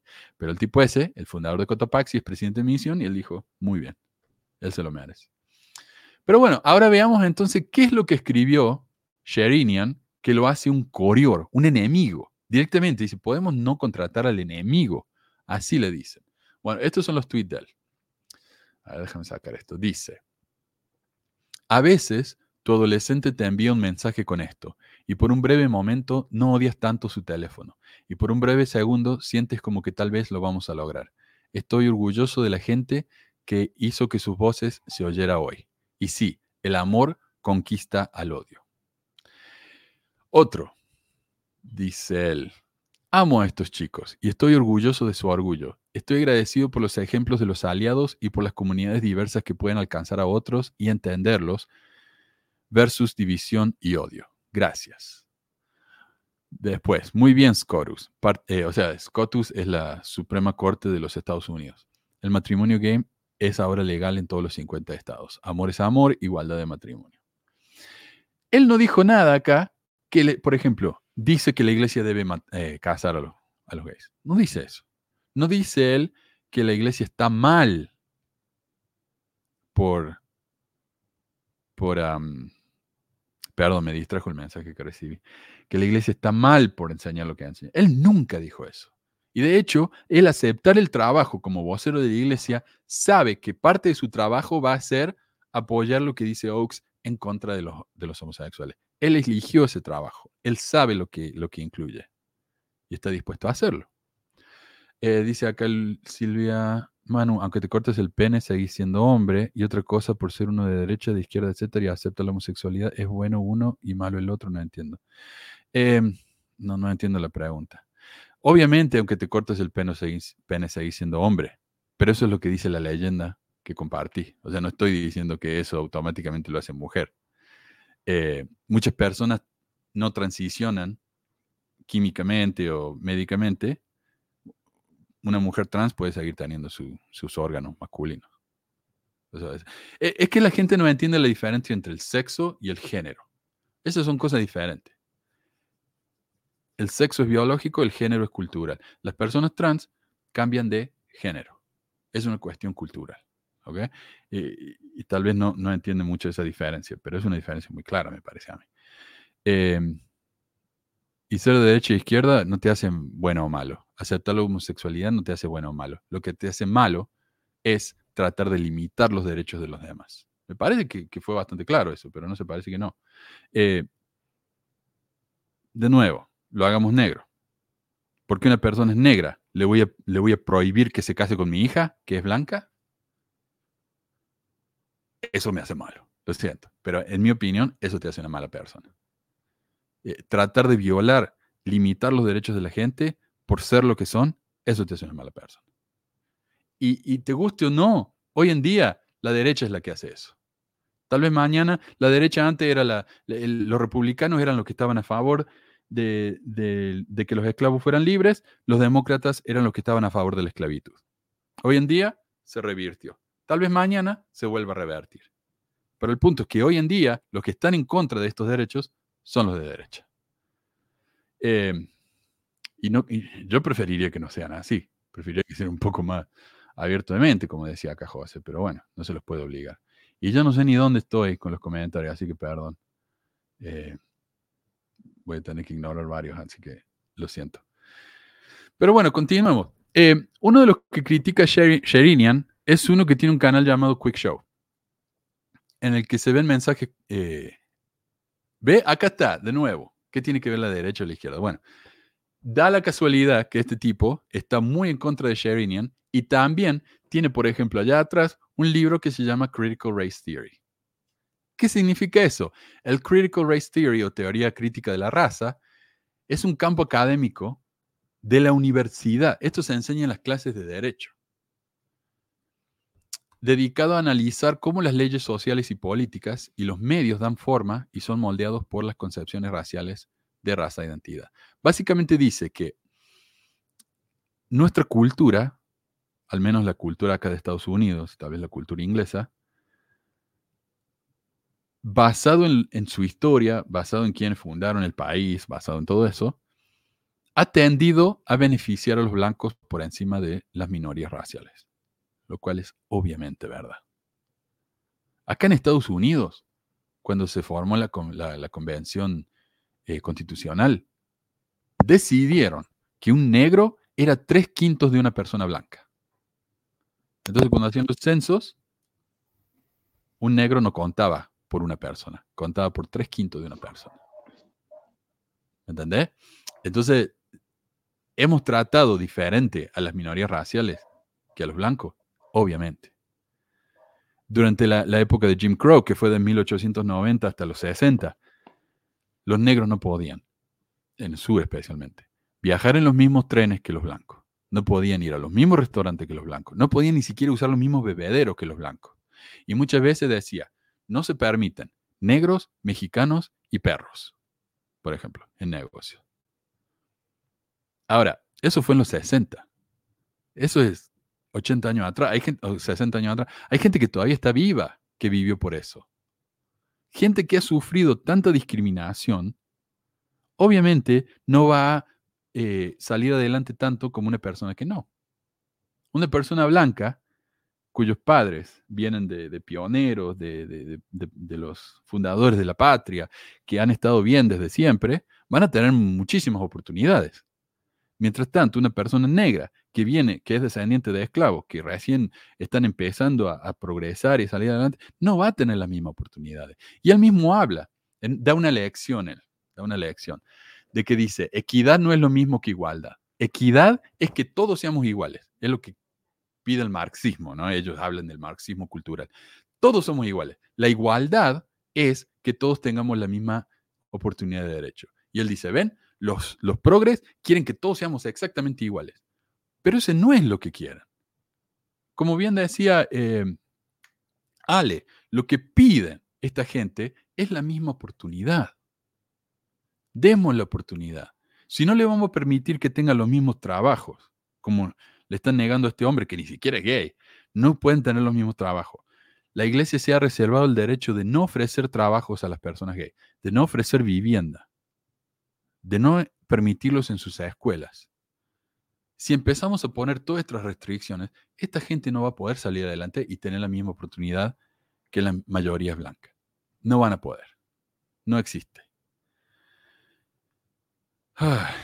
Bueno. Oye, Manu.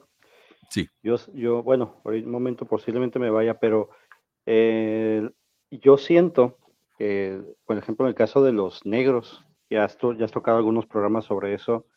En el caso de que eh, Brigham, eh, por ejemplo, Brigham John, todos los discursos eh, racistas que hizo en contra de los negros, ¿no? Y que finalmente se vieron obligados a darles ese sacerdocio a los negros. A mí se me hace bastante muy errático de parte de los líderes, ¿no? Que hasta que hayan hecho esas cosas, ese, ese tipo de, de discriminación hacia otra gente por el simple hecho de que consideran que eso era una raza inferior, ¿no?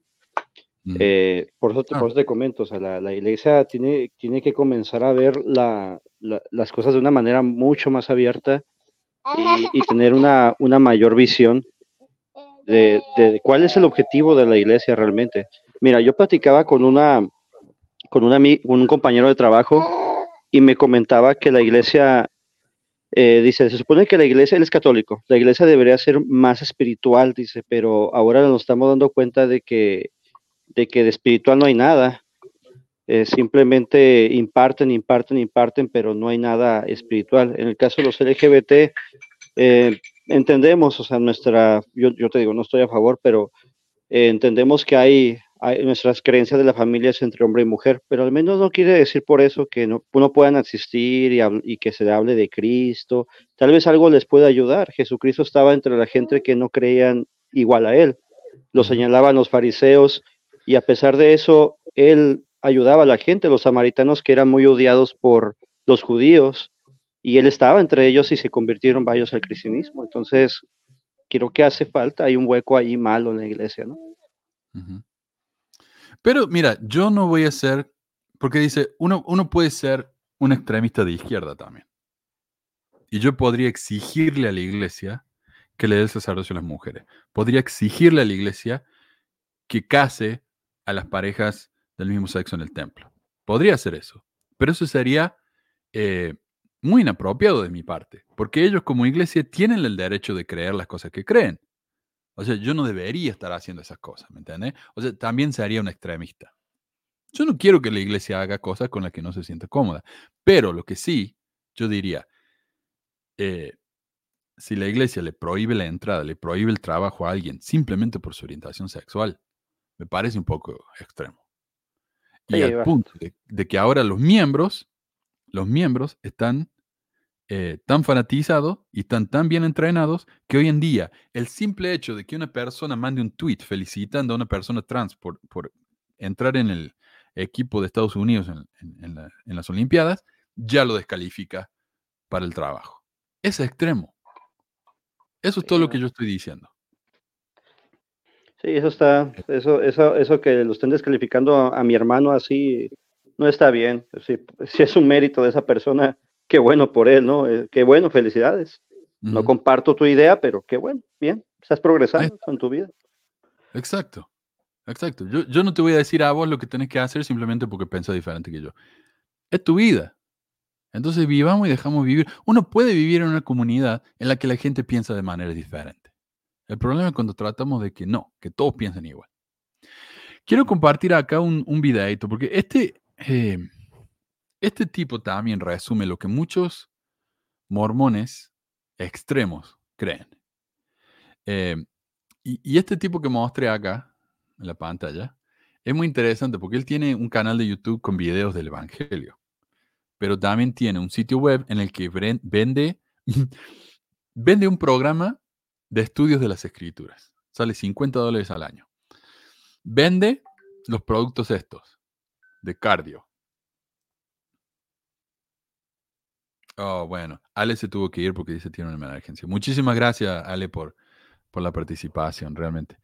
Eh, o sea, el, tipo este está haciendo, es un negocio lo que él está haciendo, basándose en el odio, en la intolerancia, y lo justifica con las creencias de la iglesia. Bueno, es- ese es derecho de él hacer eso, ¿no? Eh, si quiere, puede hacerlo. Pero hay que saber. Por ejemplo, yo ahora le estoy enseñando a los chicos, yo estoy enseñando en clase de, de- de negocios y marketing. Eh, cuando uno visita un sitio web, tiene que hacer una especie de prueba, ¿no? Está lo que se llama la prueba del, CRAP. C-A-E-C-R-A-A-P. C, currency. E- ¿Es el sitio web eh, demasiado viejo o está bien actualizado? Porque las cosas cambian, la ciencia cambia, la información cambia. Bueno, R. ah, pucha, estoy pensando en inglés. Pero bueno, la A es authorship y la P es propósito. ¿Quién es el autor y cuál es el propósito del sitio web? El propósito del sitio es informar, es enseñar o es vender. Cuando un sitio web se dedica casi exclusivamente a vender productos y el material, el contenido del programa es promocionar los productos que están vendiendo, entonces uno ya tiene que tener cuidado, porque ese sitio es sospechoso. Tal vez no nos digan toda la verdad, porque lo que quieren hacer es vendernos un producto. Y, y la mejor manera de vender un producto es metiendo miedo, metiendo miedo. Te, te, ven, te vendo un problema y luego te vendo la solución, ¿verdad? Y eso es lo que hace este tipo. Y no solamente eso, sino que él vende elecciones. Él nos enseña, ¿no? Cómo ser un miembro social responsable. Eh, y acá quiero mostrar un poco acerca de este video que él, que él tiene en su sitio. Y esto también es grande. Igualdad versus equidad, ¿cuál es la diferencia? Perdón por la voz que le puse. La igualdad sería de por- oportunidad, lo que está en el frente. La equidad es lo que está atrás. Déjame darte un ejemplo claro de esto aquí, que sucedió aquí en Bueno. Pasó en BYU. Tengo muchos ejemplos de BYU. Hay un profesor que en BYU dijo que está tratando de conseguir que sus estudiantes, está en video, ella está tratando de que sus estudiantes salgan y voten y protestan y hagan una serie de cosas por un cierto proyecto de ley en el, en el estado de Utah que estaba tratando de ser aprobado. Tenía que ver con aire limpio y requiriendo un cierto número de coches eléctricos en las calles. ¿Por qué presionó esto tan fuerte? No fue solo por los problemas ambientales a los que probablemente se suscribe. Ella dijo que la razón es, porque si no lo hacemos, será un movimiento racista no involucrarse con esto. ¿Por qué sería racista? Porque los individuos negros en, en el estado de Utah y en todas partes del país tienen una tasa de asma más alta que otras razas. Así que si no obtenemos autos eléctricos, somos racistas. Ok, yo busqué de dónde sacó él que una profesora de BYU dijo eso y no lo encuentro. No lo encuentro en su podcast, no lo encuentro en su blog, no lo encuentro en las noticias, no lo encuentro en ninguna parte. No sé de qué está hablando. Pero él, viste, él está tan en contra de la educación académica que incluso habla mierda de BYU. Porque BYU es una universidad. Entonces, la universidad está llena de, de progres que nos quieren arruinar. No sé de qué está hablando. Este es un claro ejemplo. Ah, dale. Eso es un claro ejemplo de racismo. Eh, porque eso no tiene, no tiene mucho sentido. Está como, por ejemplo, cuando, cuando estaba en instituto yo, era adulto soltero, eh, hablaron justamente de que, así igual, ah, igual estaban comparándolo, de que hizo, estaba el encargado regional, me acuerdo. Y, estaba, y estaban todos los jóvenes lamiendo la bota al hermano, ¿no? Y me acuerdo que uno de ellos se levantó porque el hermano estaba comentando eh, que los que los que se casan en el instituto tienen un alto índice de quedarse en la iglesia y tener familias prósperas. Y eso no es cierto, le dijo el muchacho. Después eh, empezó a decir otras cosas medio machistas, ahí cosas que ni sin sentido, que nada que ver con el mundo cristiano, hasta que el hermano que estaba, el otro, el otro hermano invitado a, a esa reunión, habló más de Jesucristo habló más de que, de que se quieren aprender más del cristianismo, pues vengan al instituto, todo lo demás, eh, un, discurso bastante ameno, ¿no? Entonces, yo no, es lo mismo que, aquí con él, dicen cosas fuera de contexto, fuera de que nada que ver, y resulta que la situación en realidad es otra. Por ejemplo, en, muchas en el caso de mucha gente que conozco que va a instituto, ya no quiere nada con la iglesia, de los que conozco. Eh, ahora dice que los negros tienen alto índice de asma, no sé si se, no sé si es cierto, eso yo pienso que es más racista como la supremacía blanca, ¿no?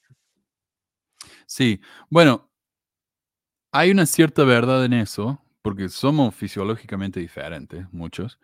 Eh, puede ser cierto, pero lo único que encontré yo fue un estudio, ni siquiera de la BYU, es un estudio, y ni siquiera hubo un proyecto de ley en Utah que requiriera que hubiera más autos eléctricos. De hecho, es lo opuesto. En Utah, si tenés un auto eléctrico, entonces te quieren cobrar un impuesto a la electricidad que vas a usar para cargar tu auto. O sea, es lo opuesto. Eh, pero él, no sé de dónde sacó esto. Entonces, de nuevo, e, e, es este tema en el que tenemos que mentir para que los otros puedan odiar a la misma persona que uno odia. Él no dio el ejemplo, no dio la fuente, ni siquiera mencionó el nombre del profesor. No sé de qué está hablando. Para mí, por lo que yo sé, esto es todo mentira. Está todo inventado. Pero de nuevo, ahora estamos hablando de, de todas las causas que él odia. Él odia eh, que alguien puede estar a favor de tratar de limpiar el aire. Él no le parece bien eso. Entonces lo tira en la misma, en la misma bolsa que lo de la teoría crítica eh, de la raza, que, de hecho no, no, terminé de explicar de qué se trata. La teoría crítica de la raza significa, tenemos leyes en los Estados Unidos que eh, benefician a los blancos, lo cual es cierto. Pero esto se enseña en la universidad, en las clases de derecha. Pero gente como él piensan que los progres están enseñando teoría crítica raza en la primaria, a los niñitos, para que los blancos se sientan culpables de que sus abuelos, sus antepasados tuvieron esclavos. Y eso es malo, porque ahora los pobres chicos blancos se van a sentir mal. Pero esto no pasa. Nadie le enseña eso a los chicos. Yo he sido maestro de escuela primaria por 10 años. Esto no existe. Estos son mentiras. Entonces, es una mentira, como dijiste vos, es una mentira racista, una mentira en contra de, mejorar el aire. Entonces metemos todo en la misma bolsa. Somos eh, eh, perdón, dicen que no están, van a mejorar, o está en contra de eso cuando muchos países subdesarrollados piensan lo contrario. problemas con Adelante. Eh, perdón, Manuel. este, piensa, piensa, piensa lo contrario al, control ambiental cuando muchos países subdesarrollados piensan lo contrario, que hay que poner paneles solares, que hay que poner... Oye, me tengo que ir, tengo una situación ahí que atender. Me dio mucho gusto y saludos a todos los pesquisadores. Tengan un excelente domingo, Manuel. Hasta luego. Gracias. Em, sí, y yo sé que me he estado poniendo bien político acá, les pido perdón si, si les molesta, pero a mí me parece que esto es muy importante. Em, a ver, un segundito. Para mí, es, e, el derecho civil eh, LGBT es el nuevo derecho civil. lo que era para los negros hace 20, 30 años es hoy en día para, para esta gente. Eh, y el hecho de que la iglesia está tratando está tratando de que sus miembros cambien un poco la mentalidad después de enseñarles por décadas y décadas de que los homosexuales son horribles, no les sale. Entonces tenemos miembros como este, que al punto de que cuando la iglesia contrata a alguien que no odia a los gays, el tipo este está cuestionándose si ser miembro de la iglesia vale la pena. O sea, él pertenece a dos sectas. Pertenece a la secta del odio y pertenece a la secta de la iglesia. Y la secta del odio está por encima en su categoría. Y si la iglesia trata de ser demasiado eh, tolerante, hay que abandonar esa secta y pertenecer a la secta del odio. Bueno, eh, pero mira qué más dice acá. Porque habrá más problemas con asma. Para una cierta raza. Esa es la diferencia entre mirar al principio y mirar al final y luego tratar de decir, este es el resultado y, así es como necesitamos cambiar algo. Es, peligroso. Es peligroso. Pero no tiene sentido el ejemplo que da, porque él dice, bueno, la igualdad es que todos tengan la oportunidad de, eh, la igualdad de oportunidad. La equidad es que todos sean iguales. No de nuevo, lo que ellos le llaman el marxismo cultural. Pero nadie pide eso. Nadie pide que seamos todos exactamente iguales. Nadie. Lo que pedimos es la igualdad de oportunidad. Pero ¿cómo el ejemplo que da él aquí ilustra eso? No lo ilustra para nada. E-, es un ejemplo terrible, que encima de ser un mal ejemplo, no es verdad. No pasó. Entonces, ¿de qué, está hablando este tipo? Veamos. A ver. ¿Cuáles son las razones por las que hay más asma allí? Lo averigüemos. Esto es de Dallin H. Oates, una de mis citas favoritas. La igualdad de Dios no es la igualdad de, resultados iguales para todos, sino la igualdad de oportunidades para todos. Esto es una distinción realmente importante con esto. Si encuentras algo que se enfoca en la equidad, o incluso usa la palabra equidad, requiere fuerza. Requiere al menos un gramo de tiranía para poder obtener resultados iguales. Entonces acá yo creo que esta es la, razón por la que este muchacho que vino al programa me decía a mí que la comunidad LGBT es fascista, porque lo quieren forzar a él, lo quieren forzar a que él llame a las personas por el nombre que han elegido, en lugar de por el nombre que ellos lo quieren llamar. Eso es demasiado, es demasiada fuerza, demasiada tiranía. Respetar a una persona, llamarlo por el título que quieren ser llamado, es demasiado. Eh, bueno, ya me olvidé qué más iba a decir. A ver. Eh, sí, es tiro. Bueno, porque claro, eh, forzar a la gente a que vivan de la manera en que ellos quieren, como cristianos, eso no es tiranía. Nadie está diciendo a los chicos que se, que se cortan los genitales. Nadie, nadie. Pero sí hay gente que está forzando a los chicos a que, a que sean de una cierta religión. Eso sí pasa. Entonces es una hipocresía que ellos no ven. Ahí en el comentario dice, dice Johnny, es fácil, es bien fácil amar al prójimo cuando es una copia de ti mismo. El mérito real es hacer en personas diferentes a ti. Exacto, y eso es lo que dice la escritura de ellos mismos. Existe una costumbre discriminativa entre los seres humanos, rechazar todo aquello que sea diferente a lo convencional. Además, si para la iglesia no hay infierno para los hijos de Dios, los homosexuales irán a un reino de gloria, ¿no? Sí, lo mismo que yo. No vamos a ir todo el celestial. Eh, hubiera sido interesante en este capítulo haber invitado a alguna persona LGBT para ver nuestra perspectiva sobre el asunto. Invité, la mitad de mi panel es gay, pero cuando, no pueden venir, no pueden venir, ¿qué se le va a hacer? Em, y no dice la, iglesia que Satanás es el padre de la mentira. Entonces, con tanta mentira que ellos están diciendo, deberían de darnos una pista de quién es el padre de ellos. Y esto es verdad. El mundo está muy polarizado. La gente ya no está acostumbrada a estar en desacuerdo. Es saludable tener conversaciones con gente con ideologías diferentes a uno. Y lo que me frustra a mí es que yo quiero esas conversaciones. A mí me hubiera encantado tener a alguien acá que me dé el punto de vista de la iglesia de por qué eh, lo que hizo este hombre es tan horrible. Pero como vemos, con el tipo este, para poder obtener resultados iguales. Los únicos argumentos que tiene son exageraciones, mentiras, inventos. Entonces así no se puede tener una conversación. Es difícil. Eh, y para terminar, quiero aclarar acá también que yo estoy de acuerdo con lo que dice John, de que hay fanáticos en todas partes. O sea, hay gente en la izquierda que son insoportables. tengo, tenía familia que eran veganos, no se puede hablar con esa gente porque te imponen la creencia de ellos, ¿viste? Eh, más que la misma iglesia. Así que bueno. Eh, yo sé que este tema fue mucho más político de lo que me gustaría hablar, pero qué sé yo. Hay, que hablar de estas cosas. Es algo que está afectando a la iglesia y estamos viendo una, una especie de guerra civil, eh, bueno, la guerra civil son internas, una guerra civil en la iglesia, en la que tenemos a la iglesia tratando de, de adaptarse más al mundo y los miembros más conservadores que no quieren. Quieren que todo sea como fue antes. Y, es interesante, como alguien de afuera, ver esta lucha es interesante y en parte es un poquito gracioso también, porque uno ve cómo se está derrumbando todo solo. Así que bueno, gracias a todos por, por mirar el programa, por estar con nosotros, por sus comentarios. Y, y si alguien, alguien que me está escuchando, que está completamente de acuerdo, eh, en contra de lo que estoy diciendo, y que José, José mismo me ha dicho que él no apoya a la comunidad LGBT para nada, pero vino y compartió su, sus comentarios, sus, ideas. Si alguien quiere venir y contarnos su punto de vista, sean bienvenidos y podemos dialogar, podemos debatir, podemos charlar y ver, ¿no? Cuáles son las diferencias, pero lo hagamos de una manera normal, de una manera honesta, porque me encantaría hacer ese tipo de cosas. Así que bueno, gracias de nuevo a todos, gracias a, los que han eh, participado, los que han donado con su super chat, muchísimas, muchísimas gracias. Y la semana que viene probablemente hablemos del absurdo que es los submarinos jareditas y construir un barco que pueda cruzar el Atlántico hecho por gente de la edad de bronce. Vamos a hablar de eso, eh, un tema más de las escrituras, de la lógica y de la historia también.